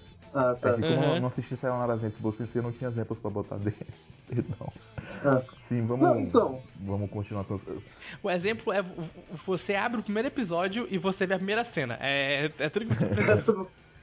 Mas as coisas que eu gosto. Primeiro, Zetsubo Sensei ele consegue fazer muitas sketches de repetição muito bem com a piada. Que é todo Uhum. aquele, o take do professor pá, pá, pá, ele fica, Zetsubo Shita! É. é muito bem dirigido, ele consegue trabalhar bem a repetição. Outra coisa que o Pedro tinha comentado de. Não no sentido de ser um tabu, mas ele. A, a, a chefe chega até essa coisa de pegar temas e personagens que podem ser tratados como. com estereótipo, essa coisa de contracultura, de gente estigmatizada e dar uma significada. E sabe a Zetsubo se ele não comemora, nem reafirma, nem diz que tá tudo bem personagens assim, porque são personagens doentes. Eles precisam de Eles ajuda. precisam de ajuda. Se tivesse um terapeuta. O, o Mundo Sayonara precisava de um terapeuta. Isso já ia resolver Sim, todos os problemas dele. Mas Sayonara Sensei, ele toca muito e ele comenta muito sobre pessoas estigmatizadas. Ele fala de Hikomori, fala de Stalker, fala de suicida. é, Ele fala muito de pessoas que a gente Pessoas sempre que estão desacreditadas. pessoas que a gente sempre ouve quando tá relacionado à sociedade japonesa, ele taca tudo ali. E ali é o tema principal, esse tipo de pessoa. E eu lembro que muita coisa que eu aprendi sobre cultura pop japonesa e sobre esse tipo de pessoa foi por causa de Sanarazu Sensei. Eu descobri que é um Stalker e o que é uma Hikikomori por causa de Sanarazu Sensei. Eu descobri, eu, eu- eu descobri e fui pesquisar muito sobre o índice alto de suicídio no Japão, sobre a, a pressão social que eles sofrem por causa de Sayonara Zetsubo Hum. Sensei, porque ele é uma comédia, mas ele consegue tocar muito bem nesses temas e pelo menos ele serviu muito bem pra mim pra olhar o Japão por um outro, por outros olhos. Sim. É, t- Tem três obras que quando você fala sobre essa coisa de olhar já pouco os outro, outros olhos ressoam pra mim. Tipo, eu, eu acho que elas são é, da mesma época que é Sayonara, Sayonara Zetsubo Sensei, é, Welcome to NHK e o do... Ah, o do Satoshi Kon é o Paranoia, gente, me lembrei. Eu acho que todos Esse- eles são não exatamente na mesma época, mas são tipo Não, 2006, eu acho- 2007, Eu acho 2008. que o. O Paranoia Agent, se não me engano, é é de 2006, mas o Welcome to the NHK. Ah, não, é Welcome to the NHK é 2006 também. Ah, Então, é 2006, tá É, tipo- 2007. Mas assim, é, realmente tem essa, essa É. temática toda, né? Tipo, a gente teve um crescimento Uhum. muito grande da cultura otaku, né? Porque com. Assim, no final dos anos 90 e começo dos anos 2000, né? Com o surgimento do. De muita. de- da internet, basicamente, né? Da, da maneira que as pessoas se comunicavam, em fóruns, a, da ascensão da Comic Con também, né? Que tipo, realmente começou a se tornar cada vez mais popular, embora já fosse, né? Mas o crescimento, tipo, realmente alavancou pra caramba no- nos anos 90, né? E é aquela coisa né, que gente, muita gente atribui a evangelho e tal, mas acho que foi uma tendência natural da, da evolução de tecnologia e das maneiras que as pessoas tinham para se conectar, né? E se relacionar. E ao mesmo tempo que você tem muitas obras que celebram a cultura otaku, tem muitas, Como Genshin, por é, tem exemplo. muitas obras que criticam ela também, né? Não é porque é otaku que não deixa, não deixa de ser auto, autocrítica, É. né? E eu, eu Uhum. gosto da, que essas obras têm esse, esse peso e essa importância, sabe? Elas são obras otaku Uhum. que vi- visivelmente estão criticando parte do, do público, né? Sim. Uhum. E, tipo, e isso vai muito mais fundo, tipo, no que tava acontecendo no Japão, da geração perdida, do pessoal lá dos anos 90 que, Sim. ah, foda-se tudo, não quero saber de É. nada. Tipo, É, eles se tornaram uma geração desacreditada, né? Principalmente após a crise econômica Exatamente. ali de 90, né? pesquise sobre isso, é muito bom, muito interessante. Mas, Kei, o, o que você diria que é sobre o que que é Sayonara Zetsu do Sensei, uma sinopse? Cara, Sayonara Zetsubo Sensei é sobre um professor suicida só tendo suas altas aventuras com, com a sua turminha completamente problemática. Hum. Com- e, e- mas dentro de todas as meni- pessoas problemáticas tem uma menina que é normal. Inclusive, esse é o defeito dela. Esse é o problema dela. É porque ela é Ela normal. é normal. É, é, ela, tá dentro, ela tá dentro da caixa. É normal, ela é uma qualquer. E meio que essa é a treta dela. Tipo, ah, você não é Hikomori, você não é um stalker, você não é paranoico, você não é suicida, você Uhum. é só normal. E isso acaba sendo o, o ponto de. O, o ponto ruim dela. Eu, eu gosto de desse. Eu, eu lembro que eu fiquei, ah, caralho, olha só. É, isso é legal. É. Tipo, ao mesmo tempo que ele, que ele critica o Otaku, o Hikikomori, o Stalker, fala, olha, isso aqui é, uma, é ruim. Mas sabe, você não ser nada também é muito ruim, tá bom? Você ser o normal também não é tão, não é- não é tão melhor assim. É, você ser só normalzão e ter absolutamente nada de destaque. É você só deixar a vida não te deveria levar, ser uma qualidade. Sim. Porque você é só uma página em branco, né, no final das contas. Uhum. Uhum. E ele. Sayonara Zetsubo Sensei eu vi em 2007, então eu não. Eu vi a segunda temporada também quando saiu. Eu acho que teve uma terceira, mas eu não vi. Eu nunca vi Uhum. Sayonara Zetsubo Sensei, então assim, as minhas memórias com ele são bem vagas. Mas eu tenho muito ele pra mim como o anime que me fez olhar Japão com outros olhos, porque antes disso eu era aquela criança de caralho, Japão maravilhoso, a terra dos anime, meu Deus, todo mundo ali. Como é a, a união do, da tecnologia com a. Ai, como é a frase? Com tradicional, uma coisa assim. Com tradicional. É, é não, o Japão, uma maravilha. E foi Sayonara Bom Sensei que mostrou me, me, fez querer pesquisar mais e notar de. Ah, não, é, um, é uma sociedade problemática como qualquer outra. É, exatamente. Tem altos problemas ali. Uhum. Eu, eu, eu, me impactei que ele mostrou pra mim esse lado. Ele não maquiou, ele, da forma de comédia dele, fez aquilo.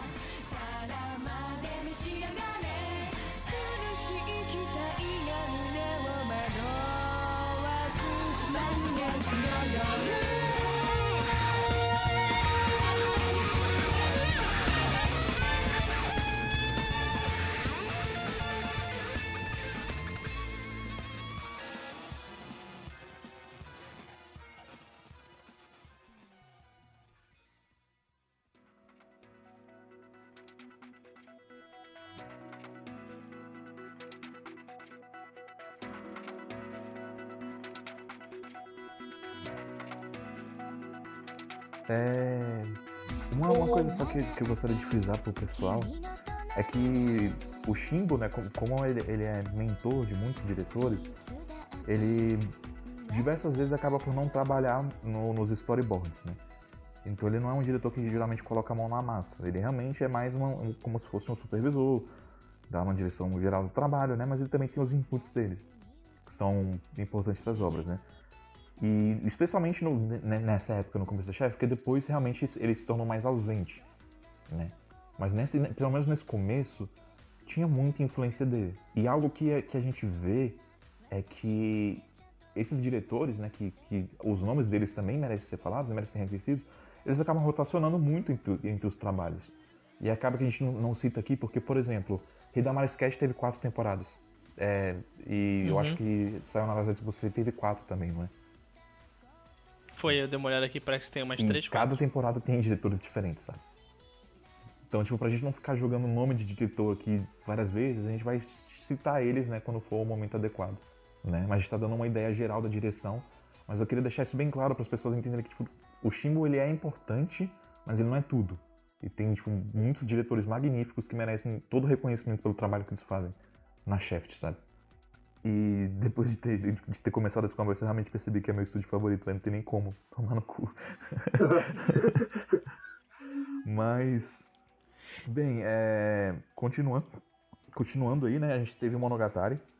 Para mais detalhamentos assim, de, de, desenvolvimento, do, da produção, etc. Tal, vocês podem ver os nossos caches, né?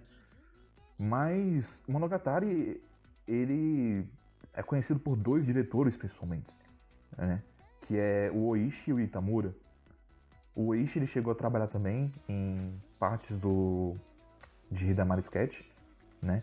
E muita gente tem ele como talvez o diretor mais promissor da Shaft, porque ele é um dos mais experimentais, um, um dos diretores mais inovadores, por assim dizer, sabe? E ele realmente tem muitas ideias interessantes. E quando você vê um anime que foi dirigido por ele, né, com Baki Monogatari, o Kizu Monogatari, o que você tem dele de Redamar Sketch, você vê que ele realmente pensa muito fora da caixinha. E que muito do que ele faz acabou se tornando padrão pro estúdio também. Né? Tanto que acabou que a lista de links do, do, de, das coisas que eu passei dele ali meio que é a maior de todas. Algo que, que, que ele herdou, né, do. do. do Shimbo, do Shimbo é, é essa questão do uso de cores, né? Mas o, o Oishi ele usa as cores de uma forma mais. Como posso falar? O Shimbo ele, ele usa muitas cores como meio de criar iluminação, né? De, de, trabalhar a silhueta do personagem através da iluminação. O Oishi ele usa as cores para censurar, né? Mas também para criar uma dinâmica visual interessante, que nem essa cena de Monogatari que aquela cena em que a Câmbaro basicamente arranca os intestinos do Araragi e o sangue tem hora que tá amarelo e tá azul e, e aí ela puxa o intestino Sim. dele e vira uma corda gigante, ela taca ele pro lado e as cadeiras são vermelhas e elas têm um destaque com um cenário que é completamente aberto, gigante e branco, né, sendo que era para ser um, um, quarto de escola claustrofóbico e fechado. Então, ele realmente pega o que o Shimbo faz e acaba tomando para si de uma forma que é única Porque até mesmo nessa na questão dos cenários minimalistas e os cenários abstratos que a Shaft faz, ele faz de uma forma diferente, né? Ele é sempre extremamente exagerado na, na direção dele. E o outro exemplo que a gente tem disso é justamente também a, a cena de abertura de Monogatari. Mas é a cena de, de abertura de, de Monogatari. Você tem um- uma escada minimalista com vitrines, janelões gigantes, que é como se fosse uma torre. E aí a Senju Gahara meio que tem essa, essa, essa queda né, da torre, como se ela fosse uma, uma princesa.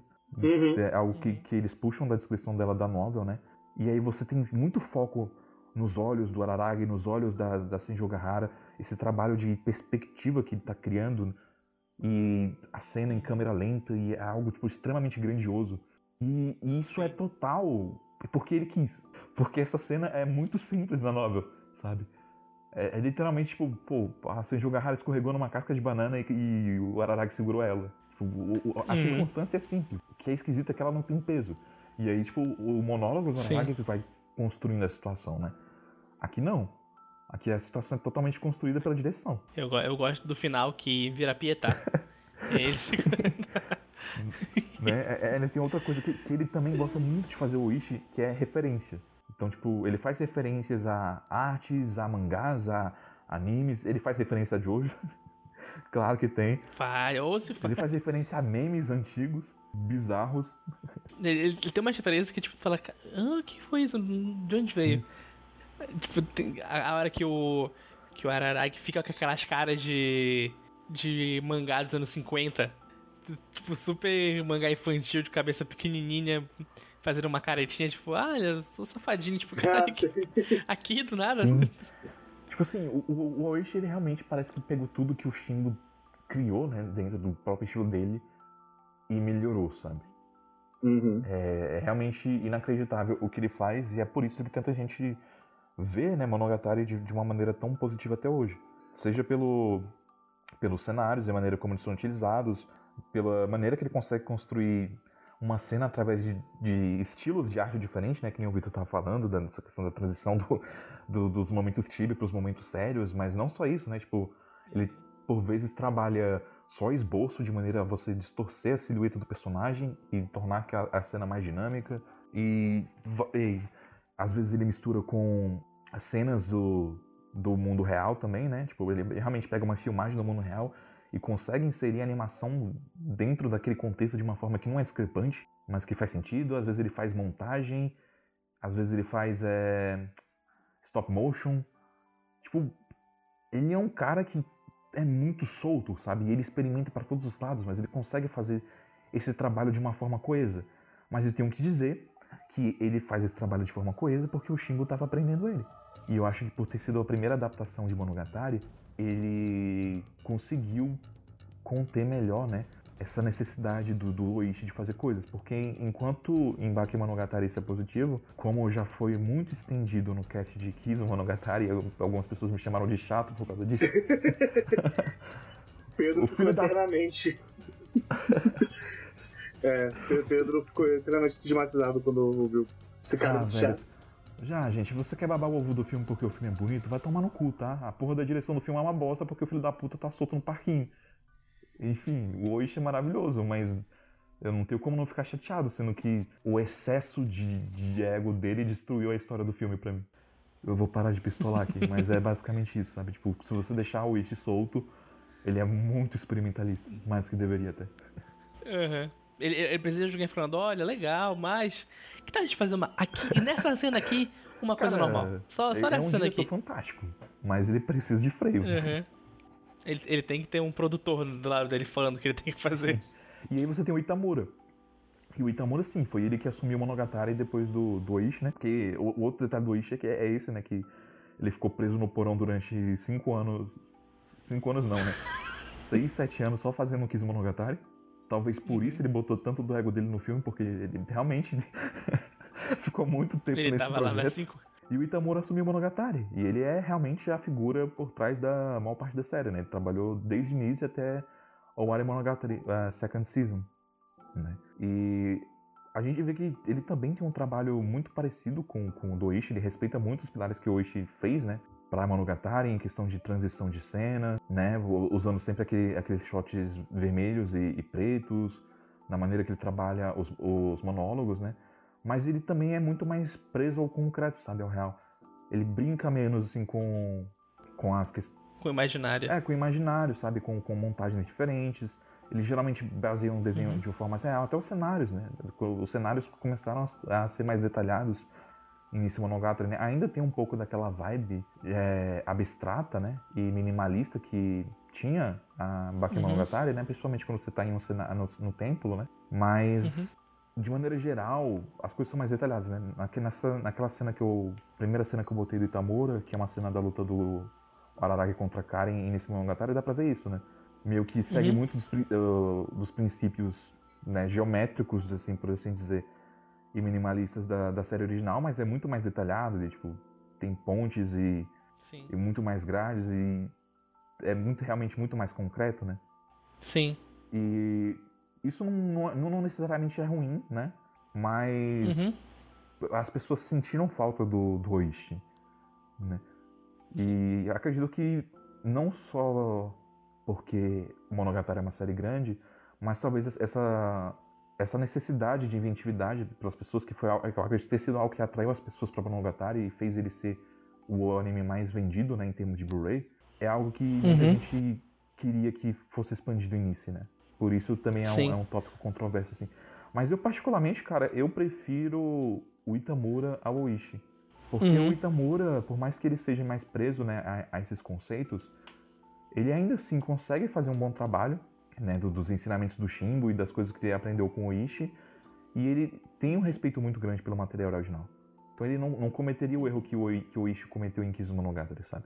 E eu acredito que Sim. ele sabe pesar essas coisas numa balança que seja perfeita, né? Mas, uhum. assim, não, não é o melhor que a chef tem para oferecer nesse sentido. Porque o melhor a gente vai falar mais pra frente. Mas, sem dúvidas nenhuma, tanto a direção do Itamura quanto a direção do, do Oishi em Monogatari é algo que, que merece destaque, né? Que fez um sucesso. É, não à toa que ele meio que foi, inspirou o, o a, Atsuhiro, acho que é Atsuhiro o nome do produtor, que era o produtor de Hidamari Sketch, a chamar o Shingo para fazer um anime de Garotos Mágicos.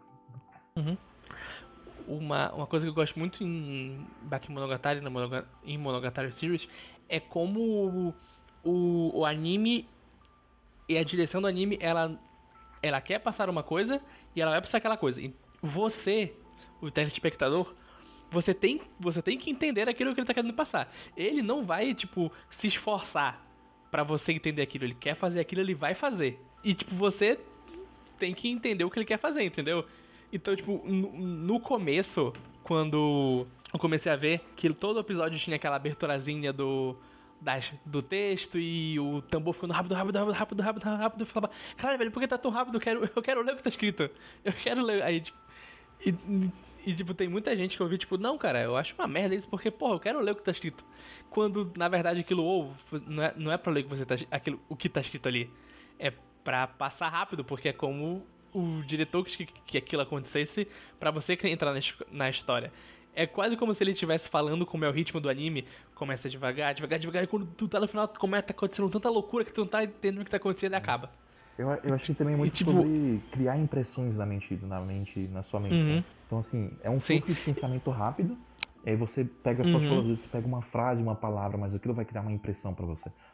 Sim, eu, eu gosto disso. Ele, ele é um anime que a direção dele te desafia. Ele não tá, tipo, lá pra fazer só o básico. Ele quer, tipo, olha, eu vou fazer uma coisa aqui diferente, então. Sim. Tu não pode ver como se, como se fosse aquele anime, o anime padrão que tu vê uma vez por semana, baixou, terminou, tudo bem. Você tem que prestar atenção. Você tem que parar e ver ele de verdade. É engraçado o jeito não pode... que pensa que tem que ler, você tem que pausar. Cara, você tem que imaginar que foi feito na TV. As pessoas não pausavam. Justamente. Assim, o Japão até tem, né? Como pausar e tal, mas tipo, é, é, você vai assistir no fluxo, sabe? Você não vai ficar parando. É, não foi. Uhum. não foi pensado nisso. E eu, eu realmente acho, cara, que eu falei que o melhor da direção, né? Da, da, da combinação das duas coisas, vai, a gente vai ver no, no futuro, né? Eu tava, no caso, referenciando Sangatsu Online, mas eu acho que Bakemonogatari foi o ápice da Shaft, sabe? Uhum. É realmente uma, uma parada assim, absurdamente incrível. né? Uhum. Embora a gente tenha muitas outras incríveis aí que vão acontecer pela frente. Pois é, mas E Pedro, também é a minha opinião pessoal, né? Então, tipo, meio que. Pedro. Não tô. Oi. você tá falando bastante aqui, eu vi, eu vi que você. Vi que você é um homem de cultura. 目覚めのキスをまどろむあなたに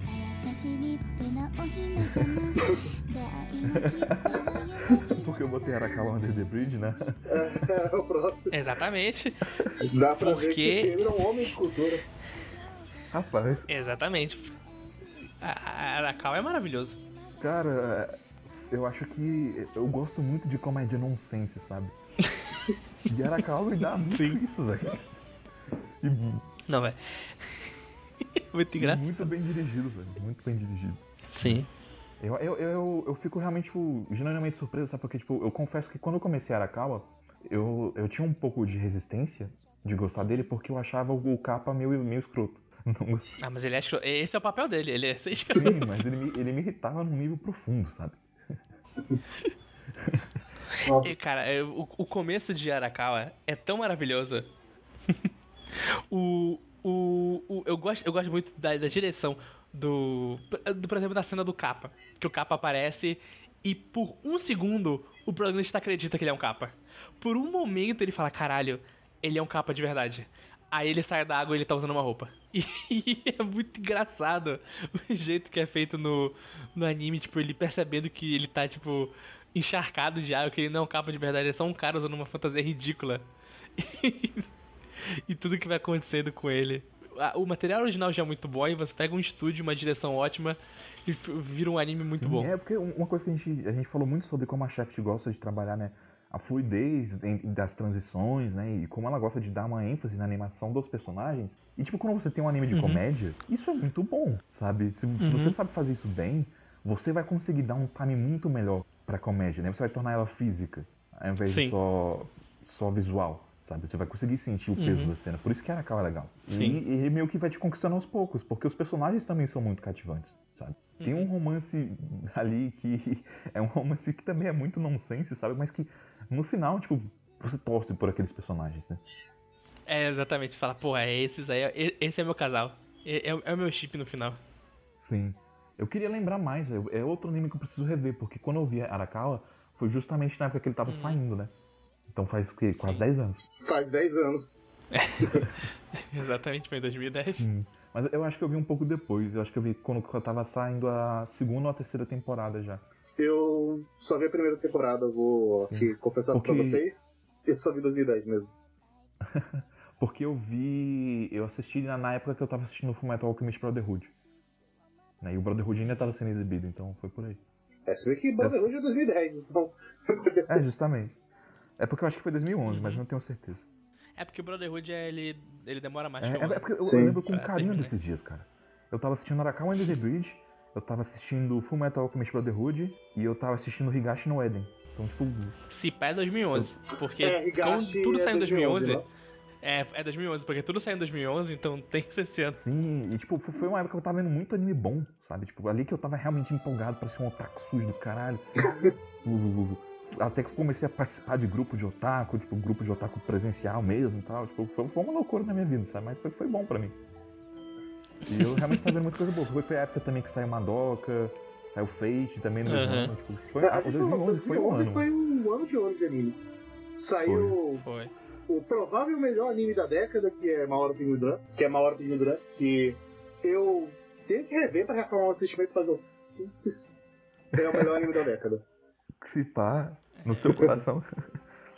No seu coração meu é, no meu não. é. É. Meu sentimento- eu, eu vou reassistir e, e afirmar isso objetivamente. Porque eu eu, tenho, sinto- Eu vou eu assistir tenho só. certeza que é um doce. Eu assisti só de raiva. Pra-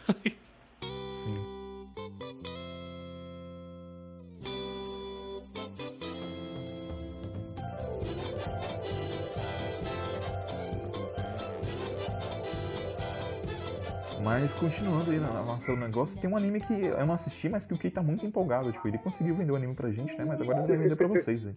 É, É verdade. Acho que é o meu momento de brilhar. De... Eu fui atrás de uns animezinhos da Shaft. Eu acabei não assistindo muitos no final das contas, mas muitos que eu não tinha assistido. Mas um dos que eu fui atrás e ele me pegou de surpresa foi o Soremachi, o Sorodemo Machi wa Uhum. Que é uma coisa que o Shima é uma pessoa muito versátil, ele consegue aplicar a direção dele coisas mais sérias, quando ele consegue aplicar em coisas cotidianas, e a gente a Uhum. gente já falou disso em Randamar Sketch, o quanto a, a Shaft ela é bem versátil nessas paradas, ela pega alguma coisa que é simples e a forma que ela direciona é faz, faz ficar muito mais épico, muito mais impactante. E Soremati é uma Sim. ótima execução disso. E ele pega muito no coração porque ele é uma história de comédia, ele é um slice of life de comédia e ele sabe usar muito bem o formato que ele tem e ele quer contar uma história e a forma que ele adaptou a história do mangá nesses 12 episódios eu achei muito interessante que ele tinha 12 episódios para adaptar de uma série Slice of Life, mas ele quis falar, eu, eu quero contar sobre uma coisa aqui específica, eu quero contar sobre um elemento desse mangá, nesses 12 episódios. Uhum. Então, nesses 12 episódios, quando você assiste, você percebe que tá tudo sendo direcionado muito sobre a relação daqueles personagens, sobre a relação que todo mundo tem com a protagonista. E o quanto Uhum. ela é uma pessoa amada, uma pessoa querida, e, o- e ele, ele cria momentos e uma coisa que eu gosto bastante é que ele não. Ele não adapta os 12 episódios em ordem cronológica do mangá. Inclusive, ele faz. Ele é extremamente explícito nisso. Em cada episódio, são meio que duas historinhas de 15 minutos. Umas duas historinhas Ah, de ele, 10 ele minutos. faz. Ele faz que nem Hidamara, então. É, são duas historinhas e ele explicita. Aparece no começo do episódio, ah, tal história vem do capítulo 45 do volume 3. Ah, essa história aqui é do capítulo 12 do volume 1. E- e- Ele mostra, ele, tipo, ele não tem vergonha de falar que tá fazendo tudo fora de ordem. Mas isso funciona muito bem porque, por exemplo, ah, ele pegou essa história do volume 3 e essa aqui do volume 1, mas quando você vê as duas histórias num episódio, você vê que as duas elas estão contando sobre a mesma coisa. Ou elas estão falando sobre Uhum. relacionamento amoroso, ou elas estão falando sobre a relação que a Arishiyama tem com o irmãozinho dela, ou tá falando sobre relacionamento amoroso. Você vê que ele não pega aleatoriamente, ah, eu quero adaptar isso aqui, adaptar isso aqui. Você vê que Uhum. o episódio ele tem um tema que tá ligando esses dois capítulos que ele decidiu adaptar. Sim. E tem, tem capítulo. E é engraçado que ele tem capítulos que é uma comédia não sei se do caralho. e tem episódios que é. Ah, a, a Arashiyama e as amigas delas pegaram uma chuva do caralho. Aí elas foram pra lavanderia pra secar as roupas. E lá na lavanderia tinha. Tinha uma máquina de lamen. Uma máquina de fazer lamen. E ela fica. Caralho, Uhum. como assim tem uma máquina de fazer lamen? Meu Deus, puta que pariu. Eu preciso experimentar isso. e é uma reação que eu também teria É máquina. exatamente. Quando Se tu te- uma máquina de fazer na minha. Eu quero essa máquina. Tipo, ah, uma máquina de bebida. Aí, ah, bebida quente, mas é máquina de fazer lamen. Ela, caralho! E Como funciona? E, e- e vai, e tem toda a direção dela encantada com isso. Ela colocando a moeda e ela olhando assim pra máquina pra ver como é que faz o funcionamento. E a piada de que o lamen da máquina não é tão bom. Ah, não é tão bom. Claro que não é tão bom. Mas é maravilhoso que no fim do episódio ela volta pra comer o, o lamen da máquina. E quando ela chega lá, a amiga dela também tá lá pra comer o lamen da máquina. E as duas terminam lá juntas conversando e meio que viram um santuáriozinho delas. É uma boa amizade. Então assim, é- é- eu gosto que ele consegue construir essas coisas. E o último episódio, Uhum. ele faz um negócio que. Tudo isso, todos os pequenos momentos, eles impactam muito mais. E você percebe o quanto você se apegou a Arashiyama e como todo mundo é apegado para Arashiyama. E, que eu, quando tava terminando o episódio, eu tava chorando. É, é aquela coisa, né? Uhum. Anime Slice of Life, quando é pra pegar no sentimento, pega forte.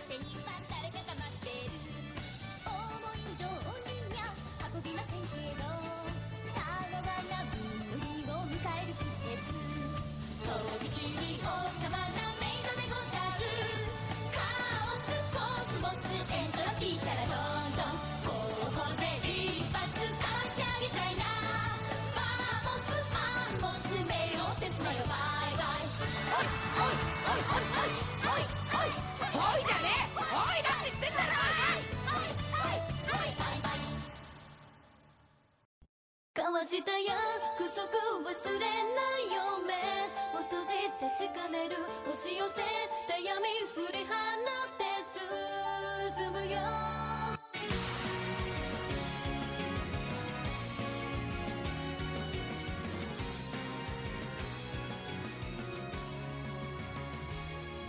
E seguindo aí nossa cronologia, né, depois de Soromate, a gente tem o famoso, né, Arrochou de uma Doca Mágica, que é curioso Uhum. porque a Madoka Mágica é mais famoso aqui no ocidente pra gente, né? embora Bakemonogatari realmente tenha sido um grande sucesso da Shaft, né? Uhum.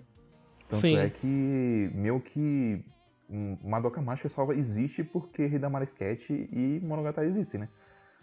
Porque o sucesso de Monogatari foi tão grande que, tipo assim, pô, temos que ter um projeto novo do Shimbo aí. Aham. A gente tá querendo fazer um anime original. E o Shimbo já tinha essas discussões com o, o- aquele produtor famoso, Atsuhiro, né? Falando sobre esse, essa ideia que ele tinha de garotas mágicas, né? E também da. O Shimbo sempre gosta de tratar ideias com temas mais maduros, né? Acho que a Chef, de maneira geral, faz, faz isso. E acabou que eles trabalharam essa história. Eles chamaram, né, a autora de Hidamari Sketch pra poder trabalhar no, no anime, aí o Kika ajuda pra fazer as composições. Pegaram ali o, o Dream Team da Chef, né? Por assim dizer. Mas aí se, se você for ver, né, tipo, pô, então chamaram o Oishi, né? Que de Monogatari? Não. Quem foi trabalhar em Madoka Mágica junto com o Shimbo foi o. O diretor de Sayonara Zetsubo Sensei. Sim. Mas, se você quiser mais detalhes de Madoka Mágica, você pode. A gente tem um cast de Madoka Mágica, olha só. É verdade. E a gente detalha mais, mais as coisas, né? Tipo, Acho que vai ter bastante linha interna aqui nesse. Cara, esse vai ser o cast Vai. com mais links, pode ter certeza. ah, e, e na verdade eu vejo que eu me enganei, porque na verdade ele. Ele meio que dirigiu todas as coisas ali ao mesmo tempo, né? O Shimbo pegou um cara novo mesmo pra dirigir as coisas. E ele começou a trabalhar várias coisas ao mesmo tempo. que Eu tô vendo aqui. Arakawa and the Bridge, a terceira temporada de Sayonara Tetsubo Sensei e Madoka Mágica. Então não, é o Shimbo e um cara novo aí. Fica aí a errata. Às vezes você acha que você tá certo e você tá errado. Mas como eu falei no começo do cast, quanto mais eu acho que eu sei alguma coisa, na verdade eu descubro que eu não sei porra nenhuma. Então é isso aí. Esse lema de às vezes você acha que tá certo, mas tá errado, resume minha vida. Sim. Mas é, é, é curioso, sabe? Que tipo, realmente o Oishi não foi trabalhar né, no, no, no projeto né, de ouro da, dele, né? Uhum. De Madoka Mágica. E assim, pra mim Madoka Mágica é um grande exemplo de que o Shingo ele tem muito mais mão na direção do que as pessoas imaginam, né? Isso pra mim já ficou Uhum. claro em Monogatari e, e, e algumas discussões que a gente já falou sobre os inputs que ele deu na série, né? Mas em Madoka Mágica é um projeto do Shingo de novo, né? Tipo, o primeiro grande projeto que é dele desde é, Le Portrait de Petit Cousset, em 2004, né? E eu acho que Madoka, embora ele beba muito do, do que já, já era bem estabelecido na Shaft, tem algo que ele faz que eu acho que ele faz melhe- melhor que todos os outros, que é como ele consegue fazer uma mistura de composição de arte, sabe? Porque, Uhum. tipo, o Oishi em Monogatari, ele, ele trabalhava muito aquela questão dos, dos planos reais, né? Dos planos de fundo real, em contrapartida com a animação, né? De maneira que não ficasse tosca, né? Ou gritante. E, tipo, Madoka Mágica tem tanta aquela inventividade, com, principalmente com os cenários de fundo, né? Em que ele- eles são, tipo, determinados tipos de artes, eu, perdão, eu não sei dizer direito qual é o tipo de arte que é, né? Mas é por vezes É. surreal, abstrata, suja, né? Tipo, de acordo com o momento. E essa- essas composições de cena acabam tornando, né, o anime muito, muito dinâmico, né? Uhum. É aquela coisa. Acaba que a- essa composição de cenário, que por mais que ela pareça simples, ela dá uma dinamicidade para a própria cena, né? Além da movimentação de personagens, que a Shaft já é, já é boa nisso. Então, nesse primeiro exemplo aí que eu botei aí, por exemplo, é, é- é isso também, sabe? Tipo, essa movimentação do cenário dá uma dinâmica pra cena e faz os movimentos da personagem parecerem ainda mais poderosos, sabe? Sim. É, acho engraçado que Madoka é uma, é uma mistura. Parece colagem, parece pintura. Parece, lembra muito umas coisas que tem em mob, que é pintura a dedo no vidro, sabe? E umas colagens meio. Não é, não é- não é nem colagem de pau. Eu peguei uma foto, colei não. Ele pegou um padrão, cortou, mas a, a, a tesoura tava meio cega, então saiu meio errado, mas ele colou. E essa colagem fica. Fica é, pulando o frame um pouquinho em pouquinho pra dar esse ar mais estranho pra aquele lugar. É, não, eu, eu- acho que o Shimba tava doido pra ser solto no, no parquinho também, né? Uhum. Depois de ver tanta gente, tipo, fazer coisa foda, né? Ele já, agora é minha vez. E né, na segunda cena que eu botei aí, eu acho que veio, veio muito isso, porque ele consegue pegar Uhum. essa parada. Ele mistura ao mesmo tempo esse dinamismo das artes diferentes com efeitos maravilhosos, com cores muito muito bonitas, sabe? Eu acho a paleta de cores que a Shaft tem pros animes dela fantástica. Eles sempre sabem trabalhar muito bem as cores. E ele consegue trabalhar isso tudo dentro da ação, do contexto da, da ação, né? De uma maneira em que é quase abstrato, mas funciona, sabe? Uhum. Ele consegue transformar a ação em algo abstrato. É, é muito bizarro quando ele consegue fazer isso bem. Sim. E eu acho que, fora isso, né? Uma outra coisa que. Madoka tem muito disso, mas eu acho que isso é pra Shaft de maneira geral. Que eu gosto das animações de, de, de personagens porque elas têm peso. Que você realmente consegue sentir o impacto dos movimentos, o impacto de um golpe, do pisar de um, de um pé na- enquanto a pessoa tá correndo, sabe? Uhum. Mas no mais, acho que pra destacar de Madoka, assim, que não tinha falado ainda, seria isso. É. Pra mais informações tem o nosso cast, né? Sim, eu não, não falei basicamente nada porque acho que tudo que eu quis falar de Madoka foi dito no cast, então. Sim. É, tipo, ah, a, gente falou, a gente só vai ficar se repetindo. sim, a gente já falou bastante coisa, né? Tipo assim, obviamente uma recomendação, né? É. Sim, Mas assim, Ah, nem tudo só que a Shaft faz é bom, não. É, eu só queria dizer, Ah, é verdade. só antes de terminar Madoka, eu- ele, ele realmente é bem conhecido no ocidente porque gente que não conhece muito anime conhece Madoka. Porque ele é Darks. Então, assim, tem, tem algumas pessoas que eu conheço, alguns amigos que não são chegados em anime, não acompanham nada, tudo mais, mas eles conhecem Madoka. E Sabe, sabe o que, que é pessoa- Madoka? Madoka é. garotinhas mágicas articuladas, vai, Mesamite Kokoro. Não, é o. é o poser do, do, do. É um anime do poser de fã de garotas mágicas. Do robot? Não, do, do fã de garotas mágicas. Da mesma forma Uhum. que tem o, o poser do fã de mecha, que é aquele cara que fala. Eu vou uma deconstrução de mecha. Não, mecha não, não, não. se Não, foca não. em personagem. O fã poser de mecha é aquele que fala, diferente dos outros mechas, esse se foca em personagem. Exatamente. Diferente de Sim. outros marrochojos, Madoka é desconstrução, esse, Esse é é Dark.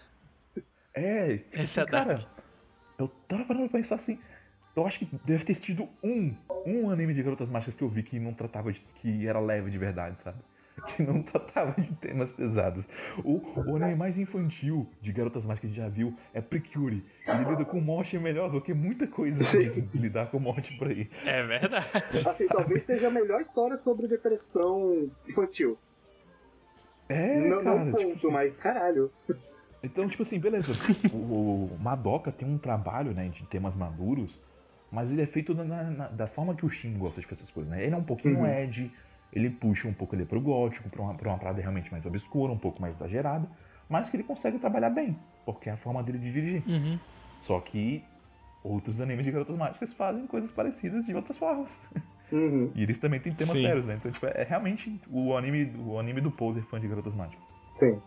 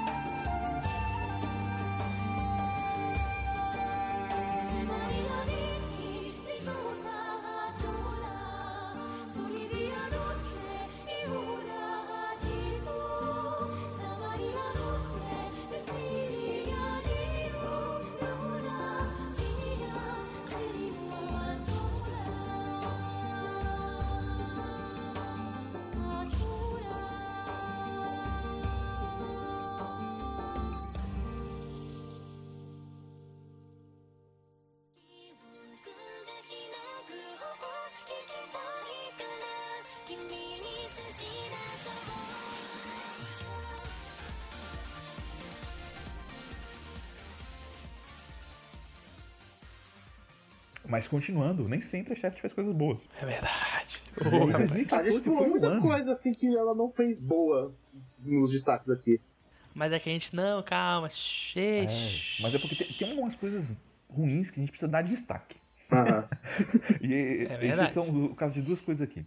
Uma que eu não diria que é ruim, eu diria que é medíocre. Na verdade, eu vou falar que é ruim sim, porque eu realmente não, não gosto muito de Nisekoi.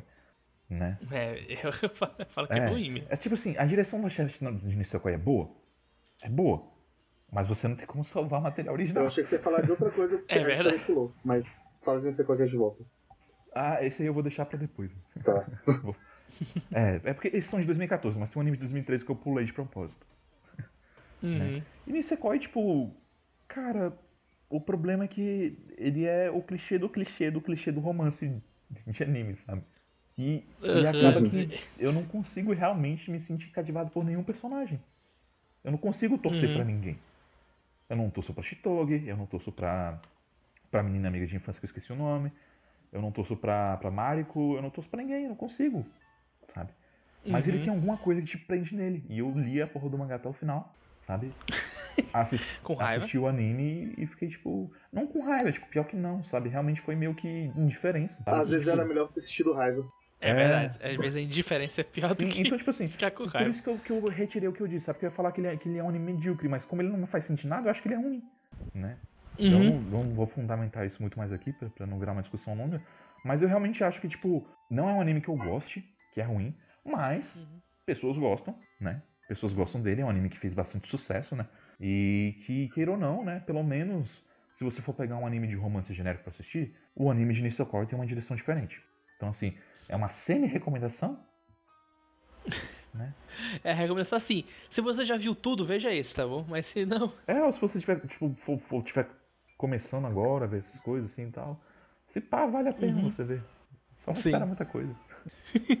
Mas tem um desastre, cara, que é Mekaku City Actors. Puta que pariu que anime. Caralho. É. eu- esse aí eu dropei em três episódios? Eu vi tudo, cara. Sabe por quê? Porque eu me apaixonei Por pelas quê? músicas.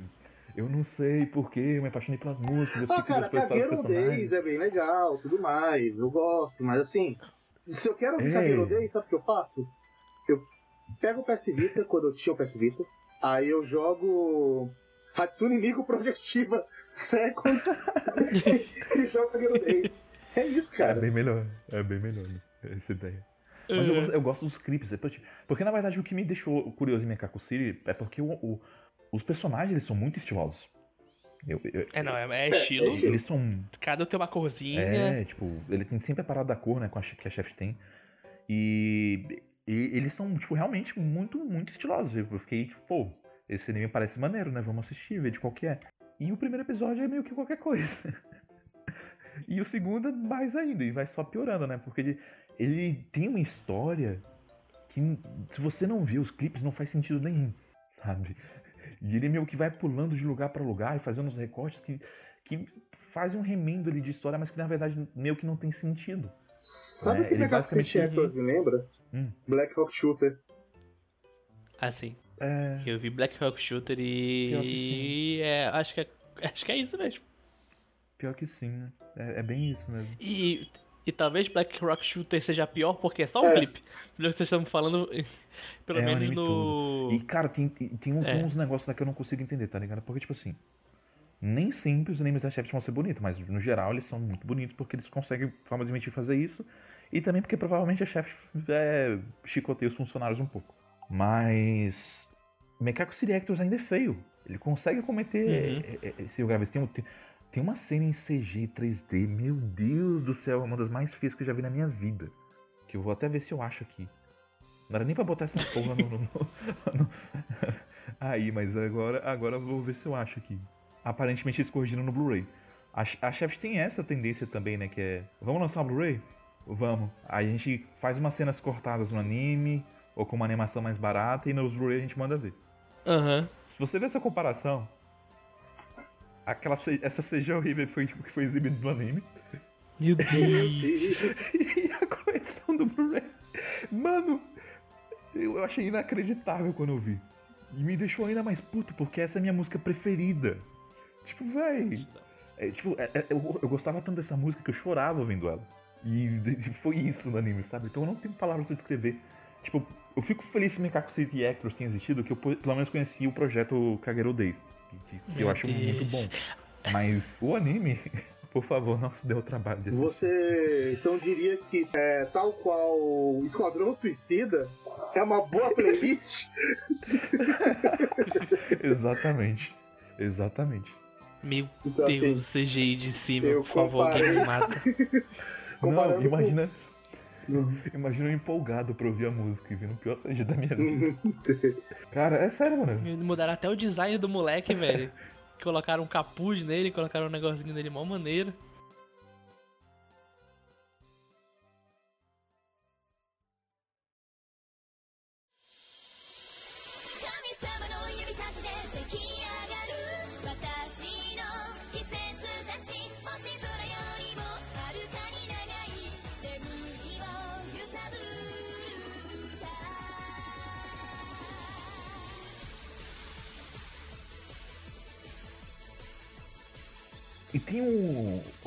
Tem um anime que eu não sei o que pensar dele, pra ser sincero. Que é o Sasami-san Gambaranai, né? A Sasami-san arroba Gambaranai. Cara, eu. Eu vou ter que fazer um state. é, é, Esse take me faz parecer burro. Porque assim, eu não consigo falar mal de Sasami-san porque eu não entendi Sasami-san. Eu. Sa- Sabe que eu preciso entender de qual é pra eu saber o que, que deu certo e o que, que deu errado. Criticar. Eu, eu digo que assim, eu não consegui terminar ele. Eu tentei quando ele saiu. E eu tentei assistir ele inteiro quando. Quando eu fui gravar o cast. Só que sabe aquele anime que eu não consegui assistir dois episódios seguidos porque eu me Uhum. sentia drenado? Sim. E, e, assim, eu não consigo recomendar, eu não consigo. Mas tem umas coisas que tem na direção dele e tem decisões ali que eu acho, no mínimo, fascinante. Como, por exemplo, eles fazerem propositalmente uma abertura meta ruim, um, um encerramento metalinguístico ruim. Porque é o seguinte, Vitor, cada episódio tem um encerramento levemente diferente. Por que levemente diferente? No final do primeiro episódio, Aham. o encerramento começa com a narração. Ah! Então, Aham. tô acabando esse anime aqui e ele vai terminar com a música da Sasami-san. Aí continua a narração É. Não tô afim, eu não vou cantar todo episódio, vai pra puta que pariu. Tá aqui uma fita que eu gravei com áudio e você toca isso aqui todo episódio. Aí a- Ah. o encerramento é só a dubladora cantando uma música com cara de cu, com uma voz de cu, de quem não tá com vontade nenhuma de cantar, enquanto tá rolando no fundo essa canção com a pior vontade do mundo, e o instrumento lá todo feliz, tá o, o personagem mão dela. Não, velho, mas pô, você tem que animar a galera, caramba, que isso? E, tipo, aí no segundo episódio, o que que é? É um, ah, Sasami-san vai cantar! Sasami-san, fala aí! Ei, ei, já que ela não quer cantar, já sei o que fazer. Eu vou cantar por vocês o encerramento. Aí não sabe cantar o encerramento. E terminou falando, eu falhei em cantar o Ok. encerramento. E, e, e, e É. é Assim, no papel parece ser bom. No, só que o problema é. É. que tá no papel. Aí, todos os episódios, pelo menos todos que eu vi, é basicamente uma tentativa de fazer a dubladora da Sasami-san cantar, só que a personagem, Uhum. ela é desmotivada demais pra cantar o encerramento. Sim. Então, ou Uhum. alguém canta no lugar e não sabe cantar, ou ela canta com a pior vontade do mundo. É, é, é no mínimo fascinante. É, é ruim, Só que é mal ruim. feito. Mas é pra ser ruim. Assim. Ele conseguiu causar o sentimento que ele queria. Sim. E essa é a parada dessa Sami-san. Realmente o problema dele é que você não entende, sabe? Tipo, e ao contrário do que as pessoas falam de Evangelion, é porque realmente não sei. Eu não sei. o que, às vezes eu não sei o que tá acontecendo nesse anime, sabe? É, tipo, é engraçado que o primeiro episódio me fez pensar uma coisa, o início do segundo episódio me fez repensar o que eu vi no primeiro, aí no final do segundo Uhum. episódio eu falei, ah não, peraí, era aquilo do primeiro mesmo? Caralho, não, não sei. Porque É. eu, eu achei. Vamos lá, eu vou tentar falar sobre essa Sami-san. Eu não sei. Sasami-san é a história dessa garota, a Sasami-san, que ela é uma Hikomori, ela não vai. Ela não sai de casa há muito tempo, porque alguma coisa aconteceu com ela. E ela perdeu. Ela virou essa personagem desmotivada. Ela tem um irmão que nunca mostra o rosto, e essa coisa. E tem Uhum. muita piadinha dele ser uma pessoa fracassada. E ele é o, o professor da escola dela, que ela não vai mais. Uhum.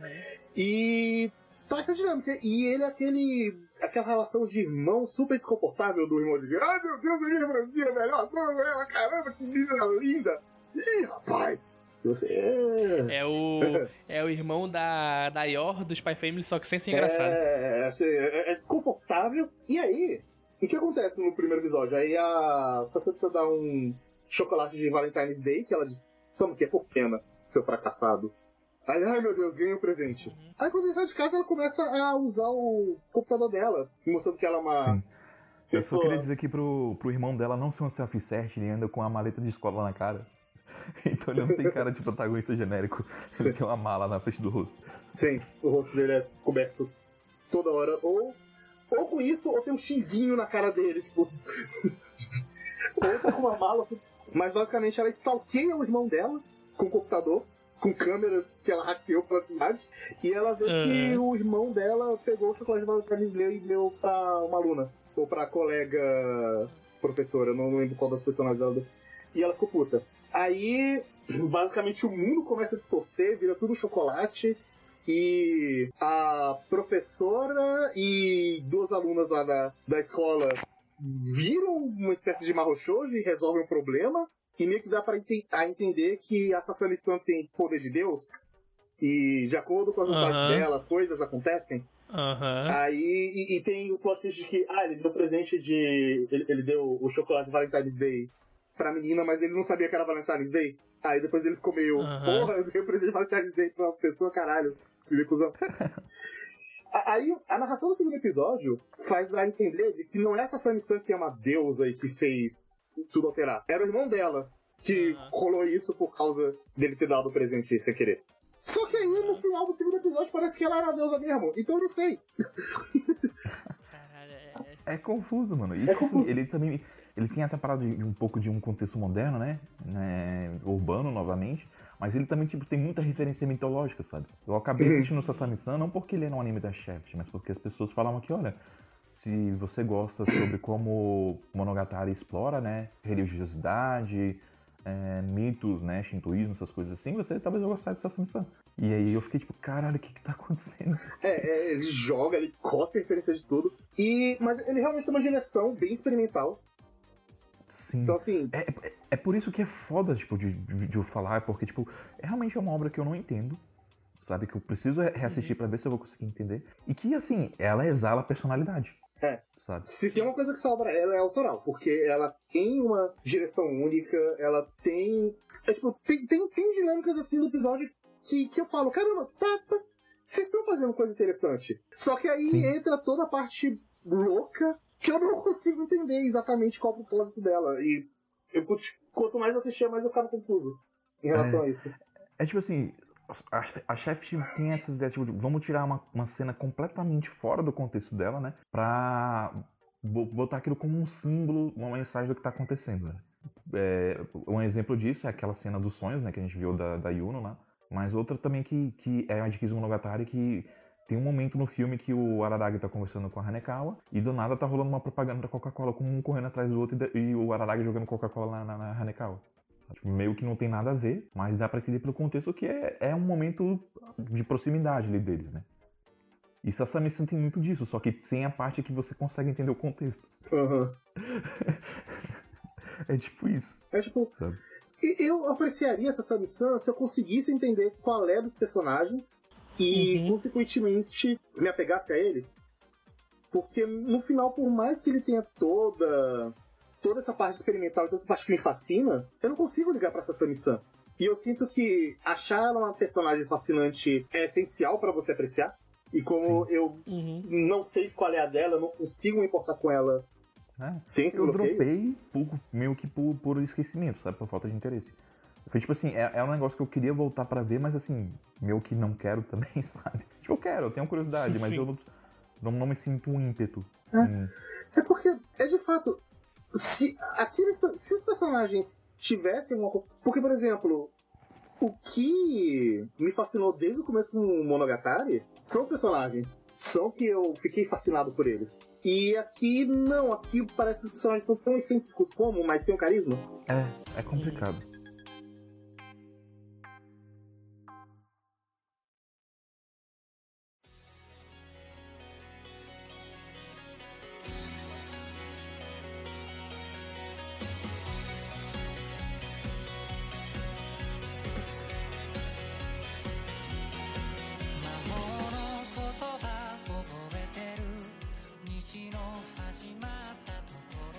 Deixando o Sasami-san de lado, né? Você confira por sua conta e risco, porque isso não é uma recomendação.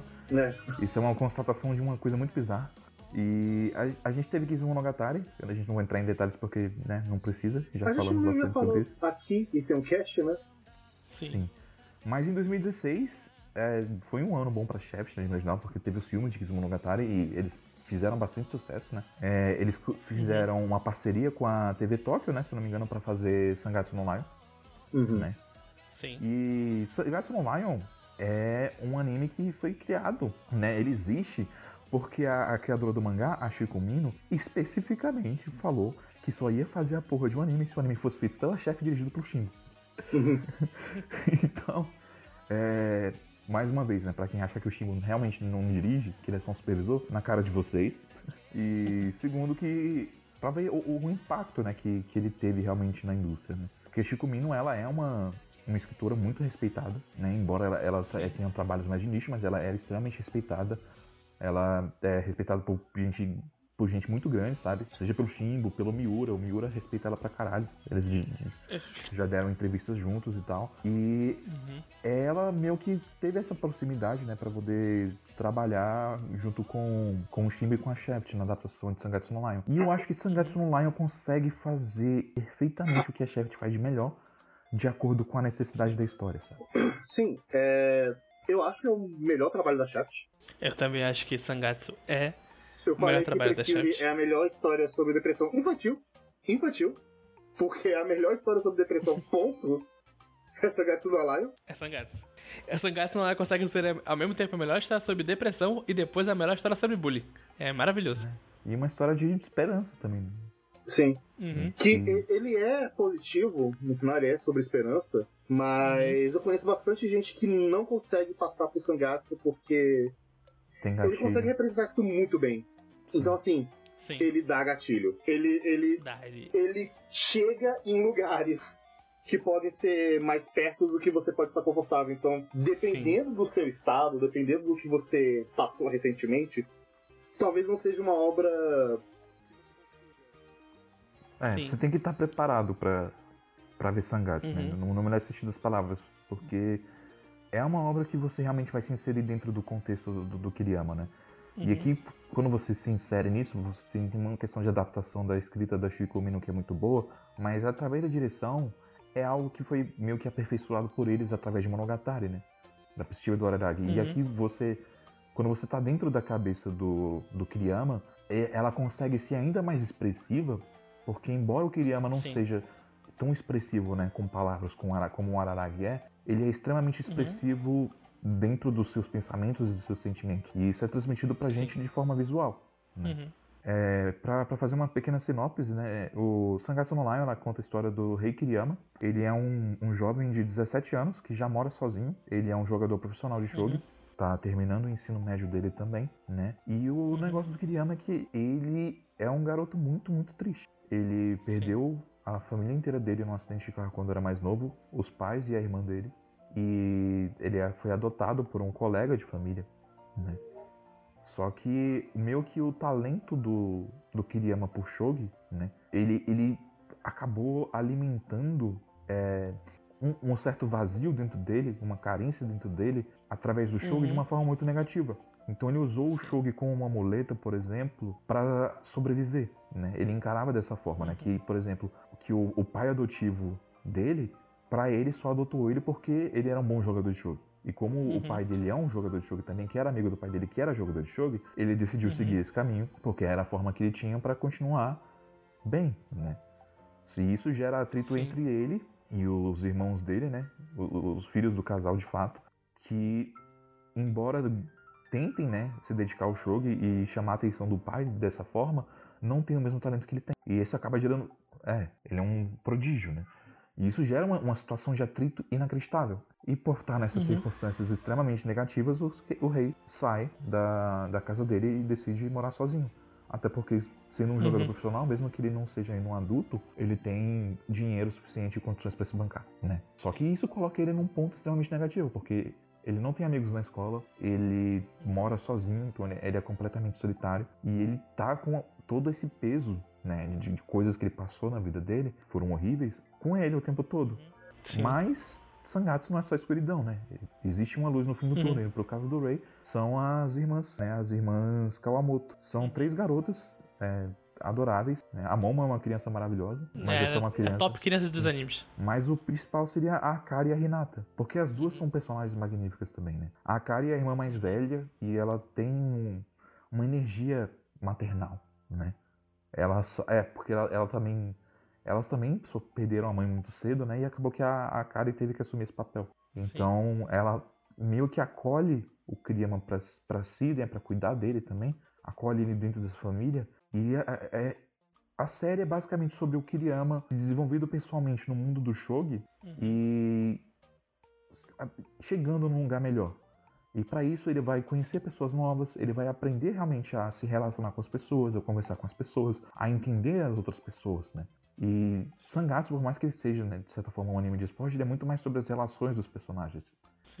O, o, o, o esporte é só o meio. Ele, ele não é tipo. Ele é o meio pelo que, eh, vamos dizer, a história é contada. O, que importa mesmo são os personagens. Sim. E é aí que ele brilha. Tanto na direção quanto na história, porque a, a direção consegue transpor isso visualmente, né, através de metáforas e símbolos visuais, quando mais precisa. né. Uma das Sim. cenas da primeira temporada que mais chama atenção é quando o rei tá jogando contra o Yamada e Uhum. a pressão do Yamada no, no rei é como se fosse ondas, né? E aí você tem aquela arte muito bonita naquele, naquele, naquele estilo de desenho japonês que eu esqueci o nome agora, é, Sim, eu sei qual de, é. de gravura, né? Algo parecido com Hokusai, vamos dizer assim, com as artes de Hokusai. E você tem aquelas ondas, né? Elas são meio que formadas por, por kanjis, né? Porque seriam os kanjis do, do tabuleiro e, tipo, aquilo tá pressionando, a maré tá pressionando o Kiriyama, né? Até que ele é realmente submerso, né? Afogado por aquilo. E essa representação visual Sim. passa muito bem o que ela precisa passar sobre o que o rei tá sentindo, sobre o que tá acontecendo no jogo, e acaba tornando o jogo dinâmico, dentro da cabeça dos próprios Uhum. personagens. né? Eu, tipo, eu- eu gosto bastante como. É, como em Sangatsu ele não esconde que o. que o Kiriyama ele tem depressão e, e tudo mais, mas ele também. Eu gosto como ele faz os personagens secundários quererem ajudar ele tanto. É, tipo, cara a cara, tipo, eles falando, quanto sem ser tão direto assim. Por exemplo, o meu personagem favorito, tirando o Kiriyama, e a Hinata, principalmente pela segunda temporada, é o Nik- Nikaido. Eu gosto muito da relação dele com o Kiriyama, de como o Kiriyama, quando ele joga pela primeira vez com ele, ele ficou, tá, esse moleque vai ser a mesma coisa que eu tinha com meus irmãos, ele vai perder pra mim de lavada, e vai ficar triste, e vai me achar um, um monstro, nunca vai mais, mais querer falar comigo, e o Nikaido, ele é totalmente diferente, ele... Caraca, tu me ganhou, tu é tão boa assim, tu agora tu é meu rival. Então você vai ser meu rival pra todo sempre, a gente vai ter essa relação de amizade e de irmandade, mesmo que você não queira até o final, porque você precisa da minha ajuda e eu preciso da sua ajuda também. A gente tem que se ajudar nisso. É, é- é tão legal essa a relação dos personagens e como eles conversam um com os outros. Sim, sim. É. É. a gente tem que fazer um podcast. Não é uma Sim. promessa recente porque a lista tá cheia. De- Talvez ano que vem? É, eu tava Talvez. pensando seriamente em indicar ele ano que vem, mas eu tô. tô... Eu, pref- eu praticamente prefiro Sangatsu a Hoseki no Kune, mas se Hoseki no Kune terminar, eu acho que seria interessante ter Uhum. um cast sobre ele, né? E eu ainda acho Sim. que o pódio foi roubado, tá? Porque Sangatsu é o anime daquele ano. mas... Mas, E é assim, tipo, o melhor da Shaft. né? Eu acho Uhum. que Sangatsu é arte. como... Não... É eu, arte eu- eu acho que, sei lá. É... Sangatsu realmente foi roubado, mas duas coisas que precisavam ter acontecido naquele cast não seria cast de animes do ano. Primeiro, treta. E segundo, a piadinha de Sangatsu em terceiro. KKK. KKKKK. Quem ganhou aquele ano? Eu não me lembro. Hoseki no Kune. Ah, tá, ok. Menos mal. Entre Sagatsu e Hoseki no Kuni e Hoseki no Kuni ganhar, eu n- não fico tão ofendido. Nada. Não, não. É, exatamente, eu achei, ah, o Sim. melhor anime foi o quê? Boku Eu- no Hero, eu aí ia fiquei ficar indi- Eu ofendido. fiquei indignado, mas não porque Hoseki é ruim, é só porque Sangatsu é Mas porque foda Sangatsu é bom. Mas assim, Eu- Hoseki no Kune é maravilhoso também, sabe? Então, Assim, dando spoiler, esse ano eu prevejo que vão ter discussões naquele nível. Porque. Porque tem muitos animes bons e tipo, tu fala assim, tá, um deles tem que ser o melhor. E tu fala, hum. Olha, do, eu, eu só assisti dois ou três animes esse ano ainda, mas me parece que eu só vou realmente adorar cinco. Eu vou adorar cinco e vai ser meio que isso. Não, mas não, esse É, ano é isso. pouquíssimos animes, mas pouquíssimos eu gosto pra caralho. Aparentemente vai ser meio que isso. Esse é o problema desse ano. sim. É, te- tem uma entrevista do, do, do Shimbo com a Shikomino, né, sobre a, a Sangatsu no Lion, que é maravilhosa. Eu recomendo que todo mundo dê uma lida, né? Uma, Uhum. um blog né, de tradução de japonês, traduziu, a entrevista é dividida em três partes. Vou botar no post aí porque tem muitas coisas maravilhosas aí. Tipo, achei que um minuto totalmente se impando pro, pro Shimbo. Né, que ela, ela, ela, olha o que ela falou. Eu realmente gosto dos animes que são feitos pela Shaft. Então eu não entendo quando as pessoas ficam falando que o Shimbo pode ser criticado. Eu até me pergunto, tipo, pera, por quê? ela realmente é uma fangirl da Shaft, ela né? é demais. é algo engraçado, né? Tipo, a exigência dela, o anime tem que ser feito pela Shaft, né? Que bom que ela escolheu, velho. Exatamente. E acertou em cheio. E que bom que atenderam o pedido dela, é. né? Acabou que deu certo. E aí, aí vem os mistérios. Porque o negócio é o seguinte: a Shaft sumiu. Uhum. É, ela trabalhou em Kubikiri Cycle, que depois, no mesmo ano de Sangatsu, que, que é, é, um, é um anime, né, que é uma adaptação de uma das novas do Nisio Insen, né, Zaregoto, no caso. E Zaregoto uhum. é muito interessante porque ele realmente inicia o Nisio Insen fazendo o que ele faz de melhor, né, que é a história de mistério, né? E foi a história, a primeira história premiada dele, né? Que foi o que realmente alavancou o sucesso dele como autor, né? E ver a obra adaptada para Shaft é realmente algo legal de, de, de, ver acontecendo. É uma pena que eles adaptaram só o primeiro livro, em oito episódios. Vale a pena ver, mas vale mais a pena ler o livro, eu diria. Tem algumas coisas que acaba que, por mais que a direção seja boa, acaba não transmitindo tão bem quanto Monogatari transmitiu. Ainda mais por se tratar de, um, de uma história um pouco mais densa né, na narrativa, né? Mas eu recomendo de qualquer forma Kubikiri Cycle.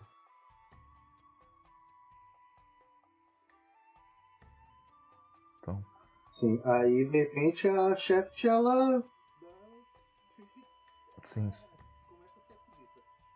É, porque começou a sair uma galera da Shaft. E o negócio é, a gente não tem como saber exatamente como isso aconteceu, porque querendo nossas coisas não são divulgadas. Mas estavam rolando rumores de que muitos animadores estavam saindo da Shaft né? E, tipo, realmente tem uma galera lá que, que, que, é excelente, né, no que faz e que são muito famosos pelos trabalhos que eles têm na Shaft. E, assim, do nada, a Shaft, que tava fazendo anime pra caralho, começou a fazer pouco anime. Eles ficaram, uhum. tipo, quase dois anos sem fazer anime, né? Um dos últimos foi Fate Extra, que foi uma, um, uma desgraça. Sim, é uma... É, é, é, é, um, é um mangá engraçado. Assim, Fate Extra eu vi um pouco quando meu irmão estava na fase dele... Vamos ver tudo de Fate que tem na Netflix. E é, é, é, é estranho. É eu, um eu acho erro fazer isso. A, a, aquele design da, da Saber Nero, eu acho. muito idiota. Eu não tento falar, mas acho muito idiota. Mas eu. Acho o poder dela maneiro. Que é fazer aparecer o Coliseu. Acho maneiro isso. O... E eu fiquei com vontade de jogar o jogo, porque parece legal. Que é um pera então, tesoura, parece ser divertido. O jogo é muito bem querido, né, pelos fãs, né? Tanto é que o, que o diretor de Dragon Quest Builders, né, que tinha trabalhado no Fate original, saiu da, parou de trabalhar com a Square né, em Dragon Quest para ir pro, pro estúdio Bibi, né, para fazer Fate Extra de novo, porque ele queria. Porque ele realmente gosta, né? E aí vai ter um remake que vai sair aí e tomara que seja traduzido, né, porque parece um jogo maneiro mesmo. Mas, eu lembro assim, de gostar no PSP dele. É, os fãs ficaram muito, é legal, muito eu... putos com essa adaptação, sabe? Eu não conheço o jogo, apesar de ter visto um pouquinho dele no PSP, mas eu realmente não conheço, né? Mas dizem que foi uma das piores adaptações assim da história. E que todas as piores decisões que eles poderiam ter tomado, eles tomaram. É, é, é muito engraçado porque, tipo assim, ah, vamos fazer um feito da Shaft. A Shaft é conhecida pelo quê? Ah, ela é conhecida pela, pela aquelas poses das meninas que elas ficam muito assim pra baixo e quebra a coluna delas. E tipo, por closes nos olhos e por transições esquisi esquisitas e por tal coisa, tá. A gente vai colocar tudo isso nesse anime. Por quê? Sei lá, coloca aí, é Shaft, né? Taca nesse anime aí e pronto, acabou. É literalmente isso. É... é engraçado que, na minha cabeça, a um, um, um, Fate adaptado pela Shaft parecia ser uma ideia muito interessante pra Fate. Sim, uhum. eu, eu, acho que combina. Né? Mas, Mas, o que né? saiu, infelizmente, não foi, né? Uhum. Mas aí, Fate Extra aconteceu e no mesmo ano que Fate Extra aconteceu, o último anime que saiu da Shaft num período de dois anos aí antes de Magia Record, né, que saiu em janeiro desse ano, foi uhum. Zoku Wari Monogatari, que foi o anime Sim. que encerrou Monogatari, né? É, o, é realmente o, o, epílogo da, da final season de Monogatari, então assim, a história de Monogatari se fecha ali. Eles conseguiram concluir depois de muitos, muitos, muitos episódios. E o negócio é que Zoku Wari Monogatari não foi feito pelo Itamura. O Itamura saiu da Shaft, né?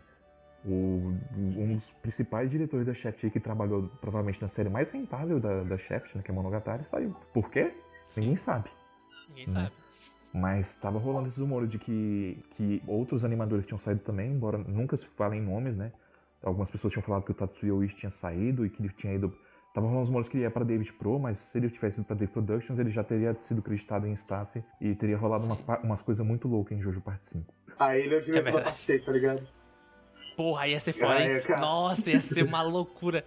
O, o, o que ia, e ele ia acordar, todo mundo do grupo mandando mensagem. Parte 6 confirmada, e o diretor é o da Shaft, vai tomar no cu. É o diretor de Eu consigo ver ele fazendo isso. Eu consigo. Ai, seria loucura mesmo, né? Mas quem sabe, né? É, são rumores assim que não estão confirmados ainda, né? Uhum. Mas o Tatsuya Oishi, se eu não me engano, ele trabalhou no Magia Record. Né? Então acho que ele tá na Shaft ainda, assim. E. A gente pulou um, um só um filminho que eu que eu vi. Eu queria falar é o do Fireworks. Sabe? Assim, é ele é bem qualquer coisa, na real. ele é muito tipo ah, eu acho muito engraçado que esse filme ele bombou por causa da música da da Daoko. Então, tipo, teve uma época no YouTube que, o- igual aconteceu com Plastic Love, que você ouviu uma música japonesa, no canto tava Plastic Love pra você ouvir depois, você ouvia qualquer coisa, procurava alguma coisa de anime, Sim. no canto aparecia a música tema isso do filme. muito. E, tipo, E sempre me chamava atenção, Isso porque a menina gosta de jogar. é, exatamente. E, tipo, a música é muito boa, uma música muito boa da Daoko, com um moço que faz, faz a abertura de Boku no Hero, esqueci o nome dele agora. E chamou muita atenção por causa da- dessa música, desse videoclipe. E quando a gente foi ver o anime de verdade, não era tão bom assim. É, mas acontece. Tipo, né? ele.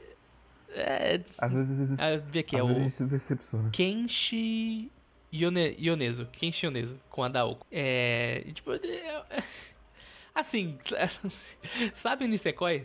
Se você já viu tudo, ou se você tá começando, talvez seja bom ver esse filme. Mas se não, tipo, não tem problema É, você pular ele. Magia Record, eu diria que ele provavelmente vai ser a minha escolha pra decepção do ano, porque é o, o- primeiro episódio, meio que eles meio que me fez acreditar. Sim, ele me fez acreditar bom, né? de que É.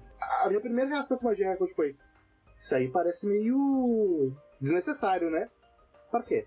Aí eu assisti o primeiro episódio e não, talvez seja necessário, talvez seja legal, porque talvez estão querendo realmente fazer uma história própria, uma história interessante aqui. Aí, de repente, não, não, não, não. Eles estão fazendo uma história desnecessária de Madoka, trazendo coisas ali, fanservice com gacha e. Esse gacha é ótimo. Sim, é porque parece que o, o, o diretor, né, que tá. Eu não sei se o Shimbo tá dirigindo ele, mas acho que tá, né? O Shimbo e o. como supervisor, né? E o outro cara como diretor lá, né? E aí. O, o negócio é que. Me perdi, pera aí. O negócio é que o, o- aquele cara que fazia aquelas montagens abstratas, né, de stop motion do, de, de Madoka, né, aquele animador parece que ele veio o diretor, né, nesse anime. Sim, é, tá aqui, é o Gekidan Ino Curry. É, foi, Ele virou o Foi o primeiro diretor. trabalho de direção dele, né? E acabou Uhum. que é, teve, tem momentos interessantes, né? Pelo que eu entendi de direção, mas a história não se sustenta, É, mas. né? Uhum. E assim, é, é esquisito porque dois anos, a Chef Schwartz ficou dois anos sem produzir nada, sabe? E Uhum. é- agora ela tá com um ritmo muito mais lento, né? De, de, de, de anime, né? Então teve mais de recorde agora, em janeiro, Uhum. né? Se não me engano, começou. E, o- e, e o próximo anime dela agora é em Sim. outubro.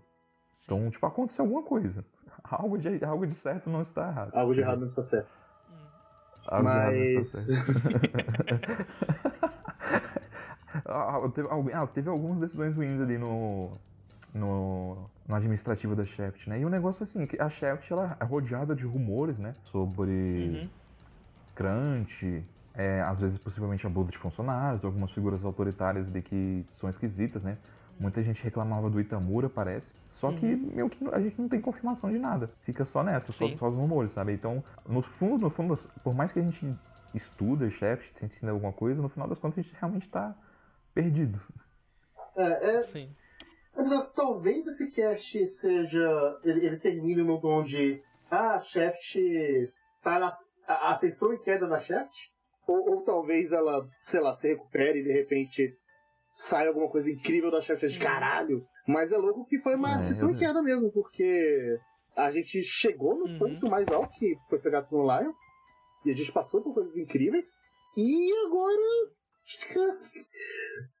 ah, o, o, o histórico desse último ano, desses tempos, assim, das últimas coisas dele, não me faz o nome Shaft me, que, me querer ver um anime tão de cara quanto antes. Porque. É, isso é triste, sabe? Porque realmente eu acho que é o meu estúdio preferido, sabe?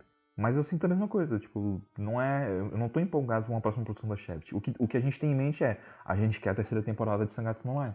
Mas Exatamente. não era pra ser assim, sabe? Era pra ver o nome Shaft, tipo, pô. Era tipo, a gente quer ver É. o que a Shaft vai fazer É, agora. tô, tô interessado. Mas agora não é isso. Porque em 2016, se eu visse o nome Shaft, eu já ia falar, porra, Shaft, vou assistir. Tem, tem, tem alguma coisa aí. Porque até Sim. Sasami-san, por exemplo, que a gente falou de todos os problemas e tudo mais, mas ele teve alguma coisa fascinante. Sim, até quis o Monogatari, que eu cago em cima dele toda vez que eu Uhum. falo dele. É- ele tem né, coisas incríveis Uhum. ali. Né? Por isso que as pessoas gostam do filme, porque o filme realmente tem uma boa direção e porque ele tem ideias interessantes. Uhum. Né? Mas eu não consigo ter esse sentimento de ter alguma coisa interessante o suficiente pra eu tirar daqui com Fate Extra e nem com Magia Record. Uhum. É, tipo, Magia Record Não. tem coisas legais, mas no final não valeu. Eu não, eu não senti. Eu senti que foi uma perda de tempo. E é um sentimento muito triste. É foda. É, o que. Esse, esse cast vai terminar nesse tom um pouco mais triste, né? Mas a nossa esperança pro futuro é que a chefe realmente consiga se reerguer aí. Que renasça da, das cinzas aí como uma fênix, né? A gente sabe que pessoas extremamente capazes, criativas e, e inteligentes eles têm lá, né? Então, torcer pra fazer eles melhores com o melhor que eles podem com quem eles têm lá. E que esses rumores, assim, sobre a chefe ser uma empresa escrota não sejam, não sejam verdade, tão verdadeiros quanto eles circulam, sabe? O pior é que eu não duvido nem um pouco que sejam, porque. É, eu, eu não duvido, né? Mas eu fico triste. Mas assim, vendo como as pessoas têm respeito pelo Shingo e pela chefe e tal, eu, eu gostaria de pensar que não é assim, sabe? Vendo a Chico o, o Mino, que é uma pessoa tão maravilhosa, tenta ter tanto respeito assim por eles, eu gostaria de pensar que é o contrário, né? Mas assim, a vida não é feita de flores, né? Então- E é isso. É isso. Esse é o Shaft, É isso. o melhor estúdio. é isso. Ah, talvez a sessão em queda, talvez ele se recupere dessa queda, mas Sim. tá, tá numa fase E- meio negativa, Shaft. Se vocês tiverem curiosidade para ver alguns desses animes que a gente falou, por favor, assista, né? Caso algum de vocês aí esteja ouvindo no computador, tem muitos os links de algumas cenas que a gente tava falando vão estar lá. Sim. Eu, eu acho que eu vou colocar o áudio da, de algumas cenas que a gente comentou. É isso então, né?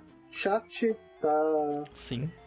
É, Só esperando você falou mesmo. é, é, a Shaft a gente fica por aqui. Eu espero que ela se recupere dessa queda e ela não seja uma empresa de gente escrota. Ah, sim. Um último aviso só. Próximo podcast vai ser sobre a parte 4 de hoje, né? Então, por favor, Uhum. Estejam em dia aí, galera. Esteja em dia com o mangá de 90, tudo bem. Ah, mas dê uma lida em Jojo. Jojo, parte 4 é legal. Por favor, lê. Talvez uma das melhores partes. Assim, se você. Sim, vocês podem ler o mangá e ver o anime, porque. Talvez esse cast seja um pouco de rasgação de cena pra Jojo. Talvez seja o cast que a gente mais vai elogiar Jojo. É verdade. Assim, merece, né?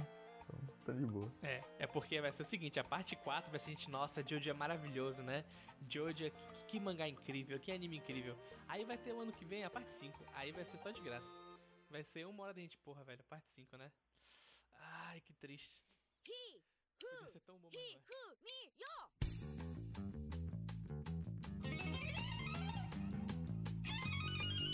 退屈やロック魂携えて 一人暮らしの爆音人生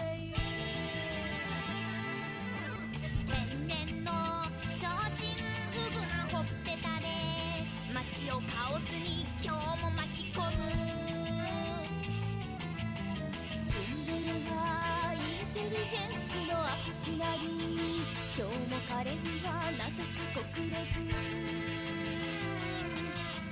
卓球に命を捧げ是不是我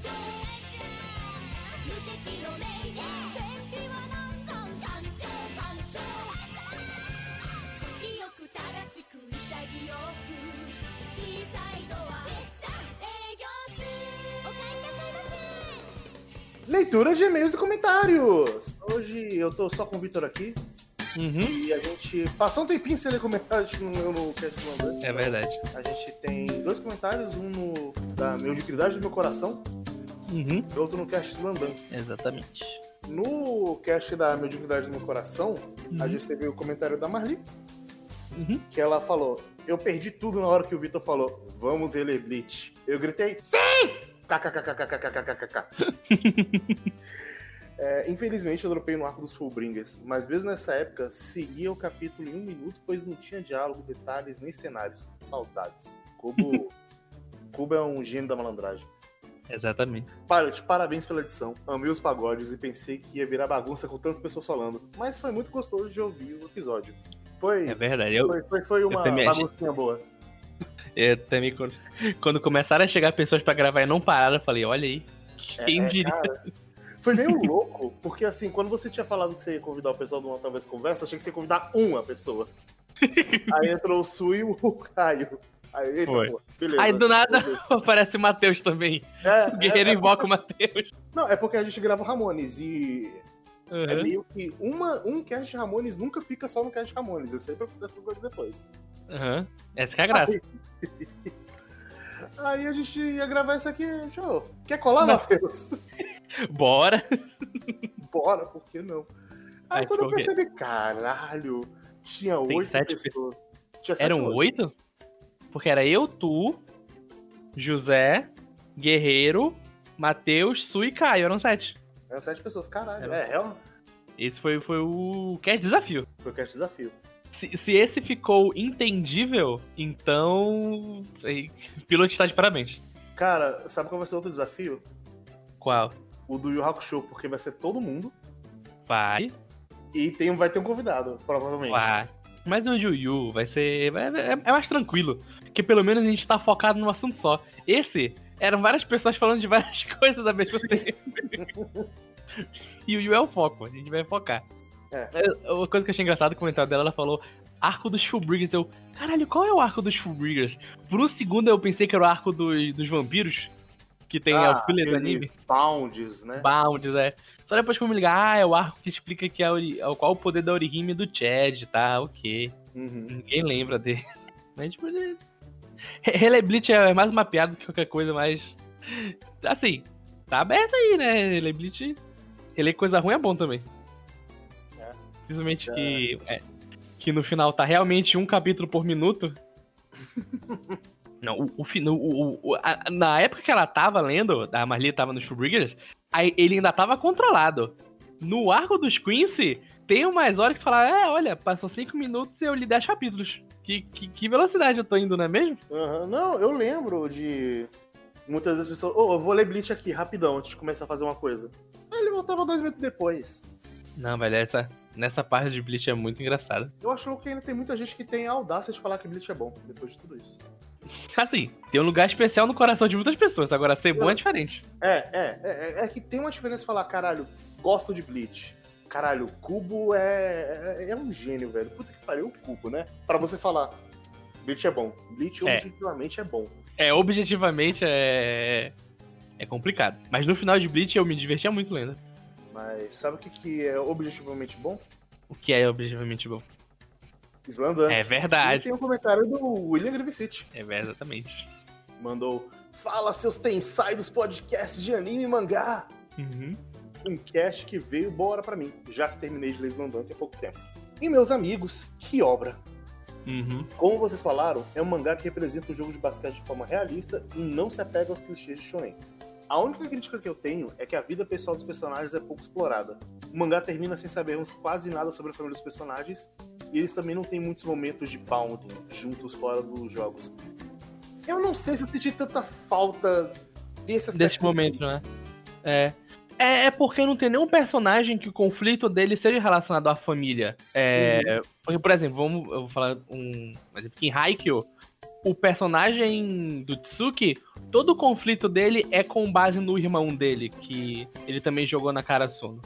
Então, tipo, faz sentido a gente conhecer a família dele por causa disso. Mas o Sakuragi, o conflito dele é com o rival.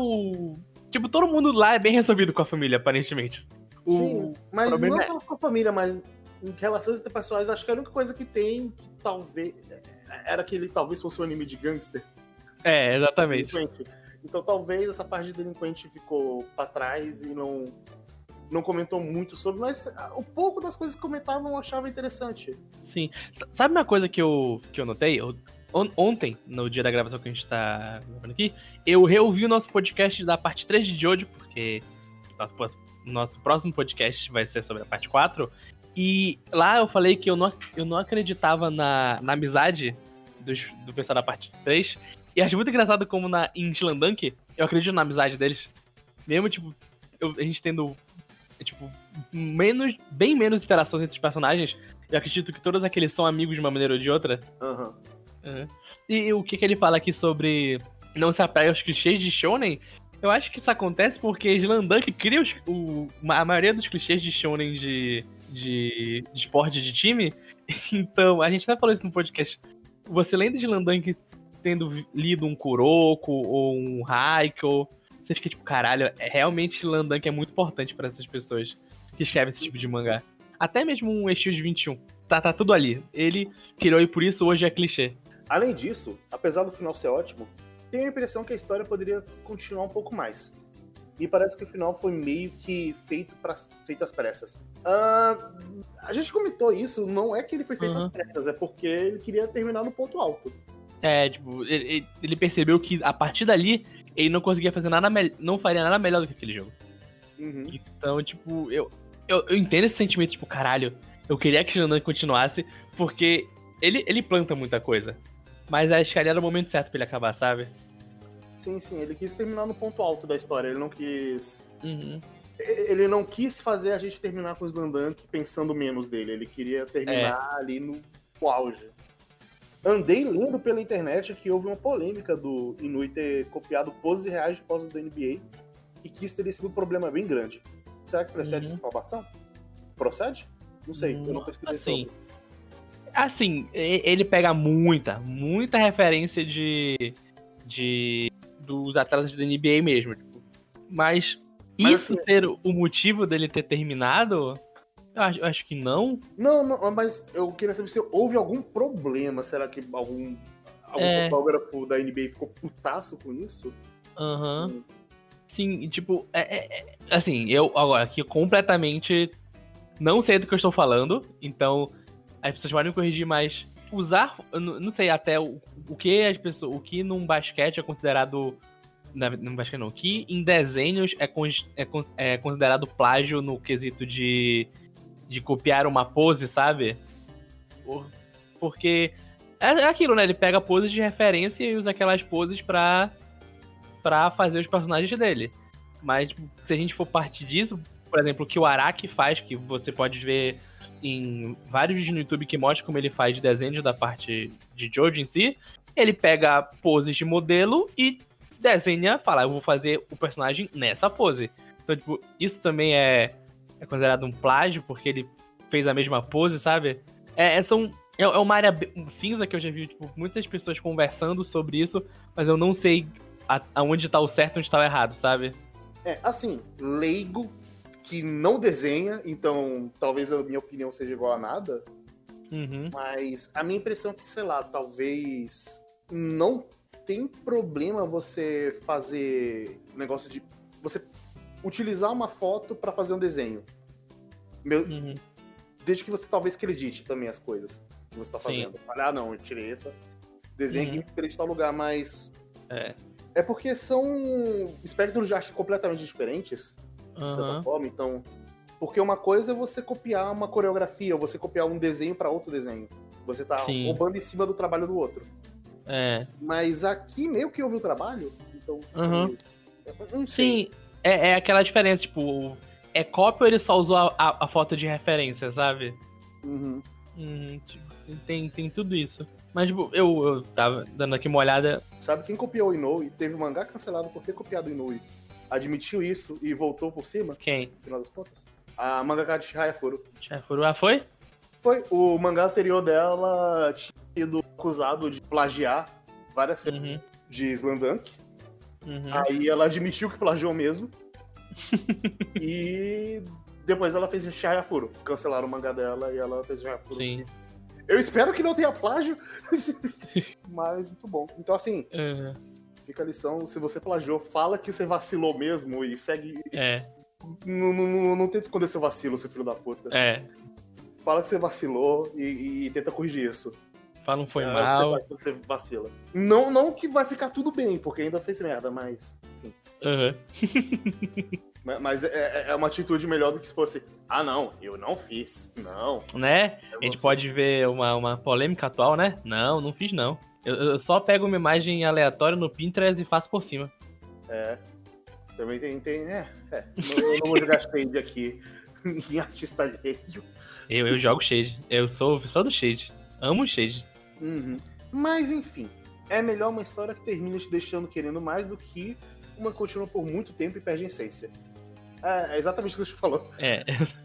Mais uma vez, parabéns pelo trabalho de vocês. Ah, obrigado.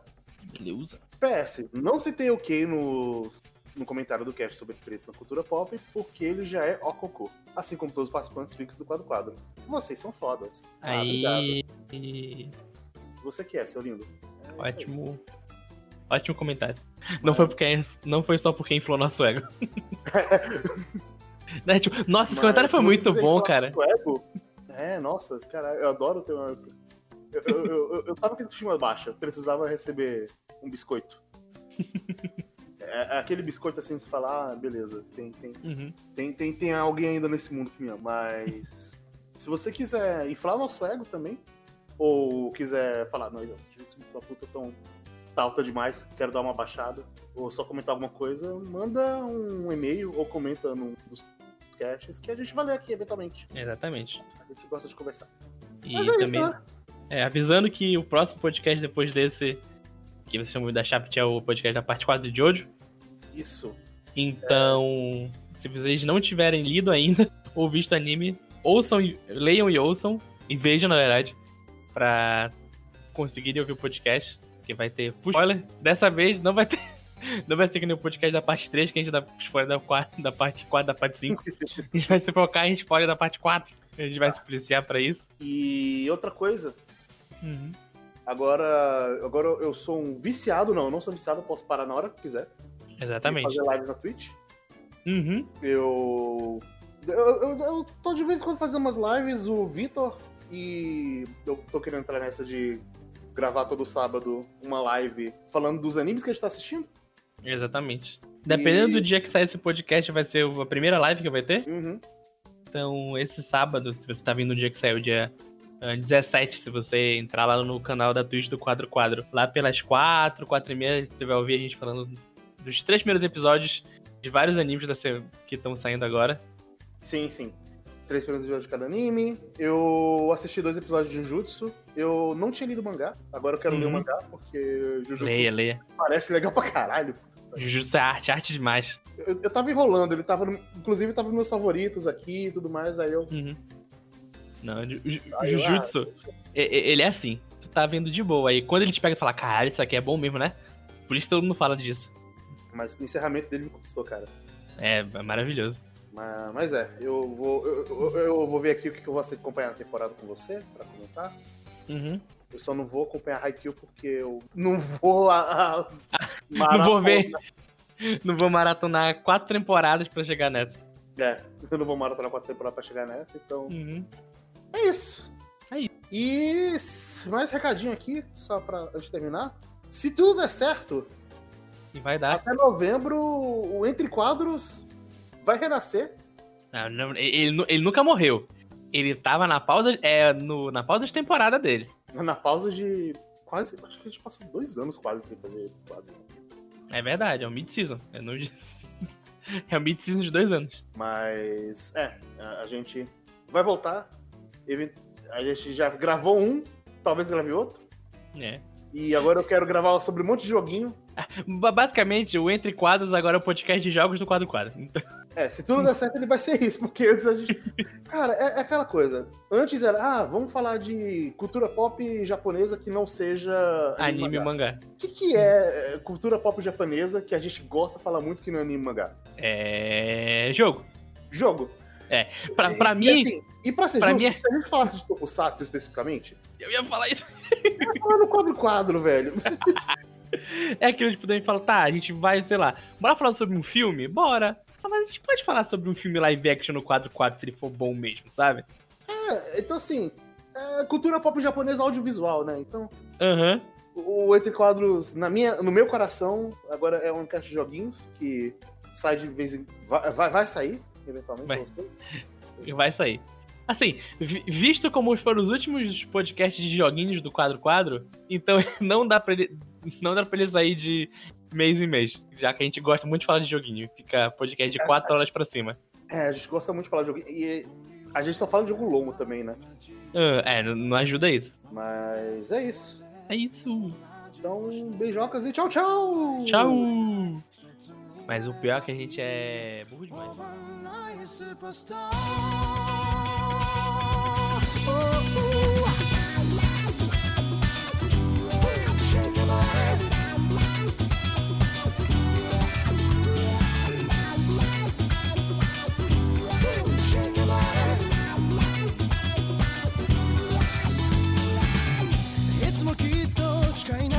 なんて無情にもなく分かっちゃえるけど Dream on dream on いつからか根付いてしまった許容性で身動きが取れない Only one 僕らは今自由への way 回れ回れ皆同じ星の上 It's alright 心配ない。一つになればいい。Overnight superstar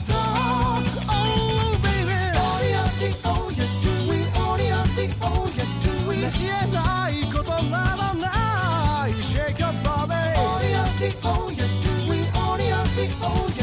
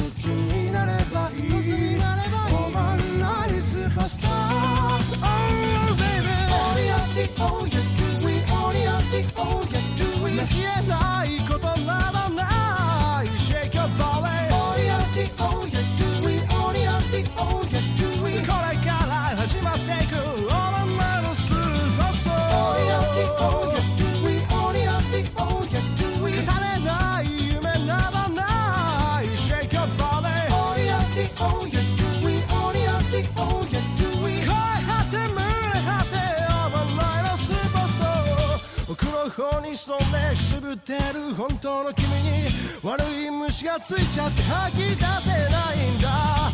迎えに行くから声を聞かせて。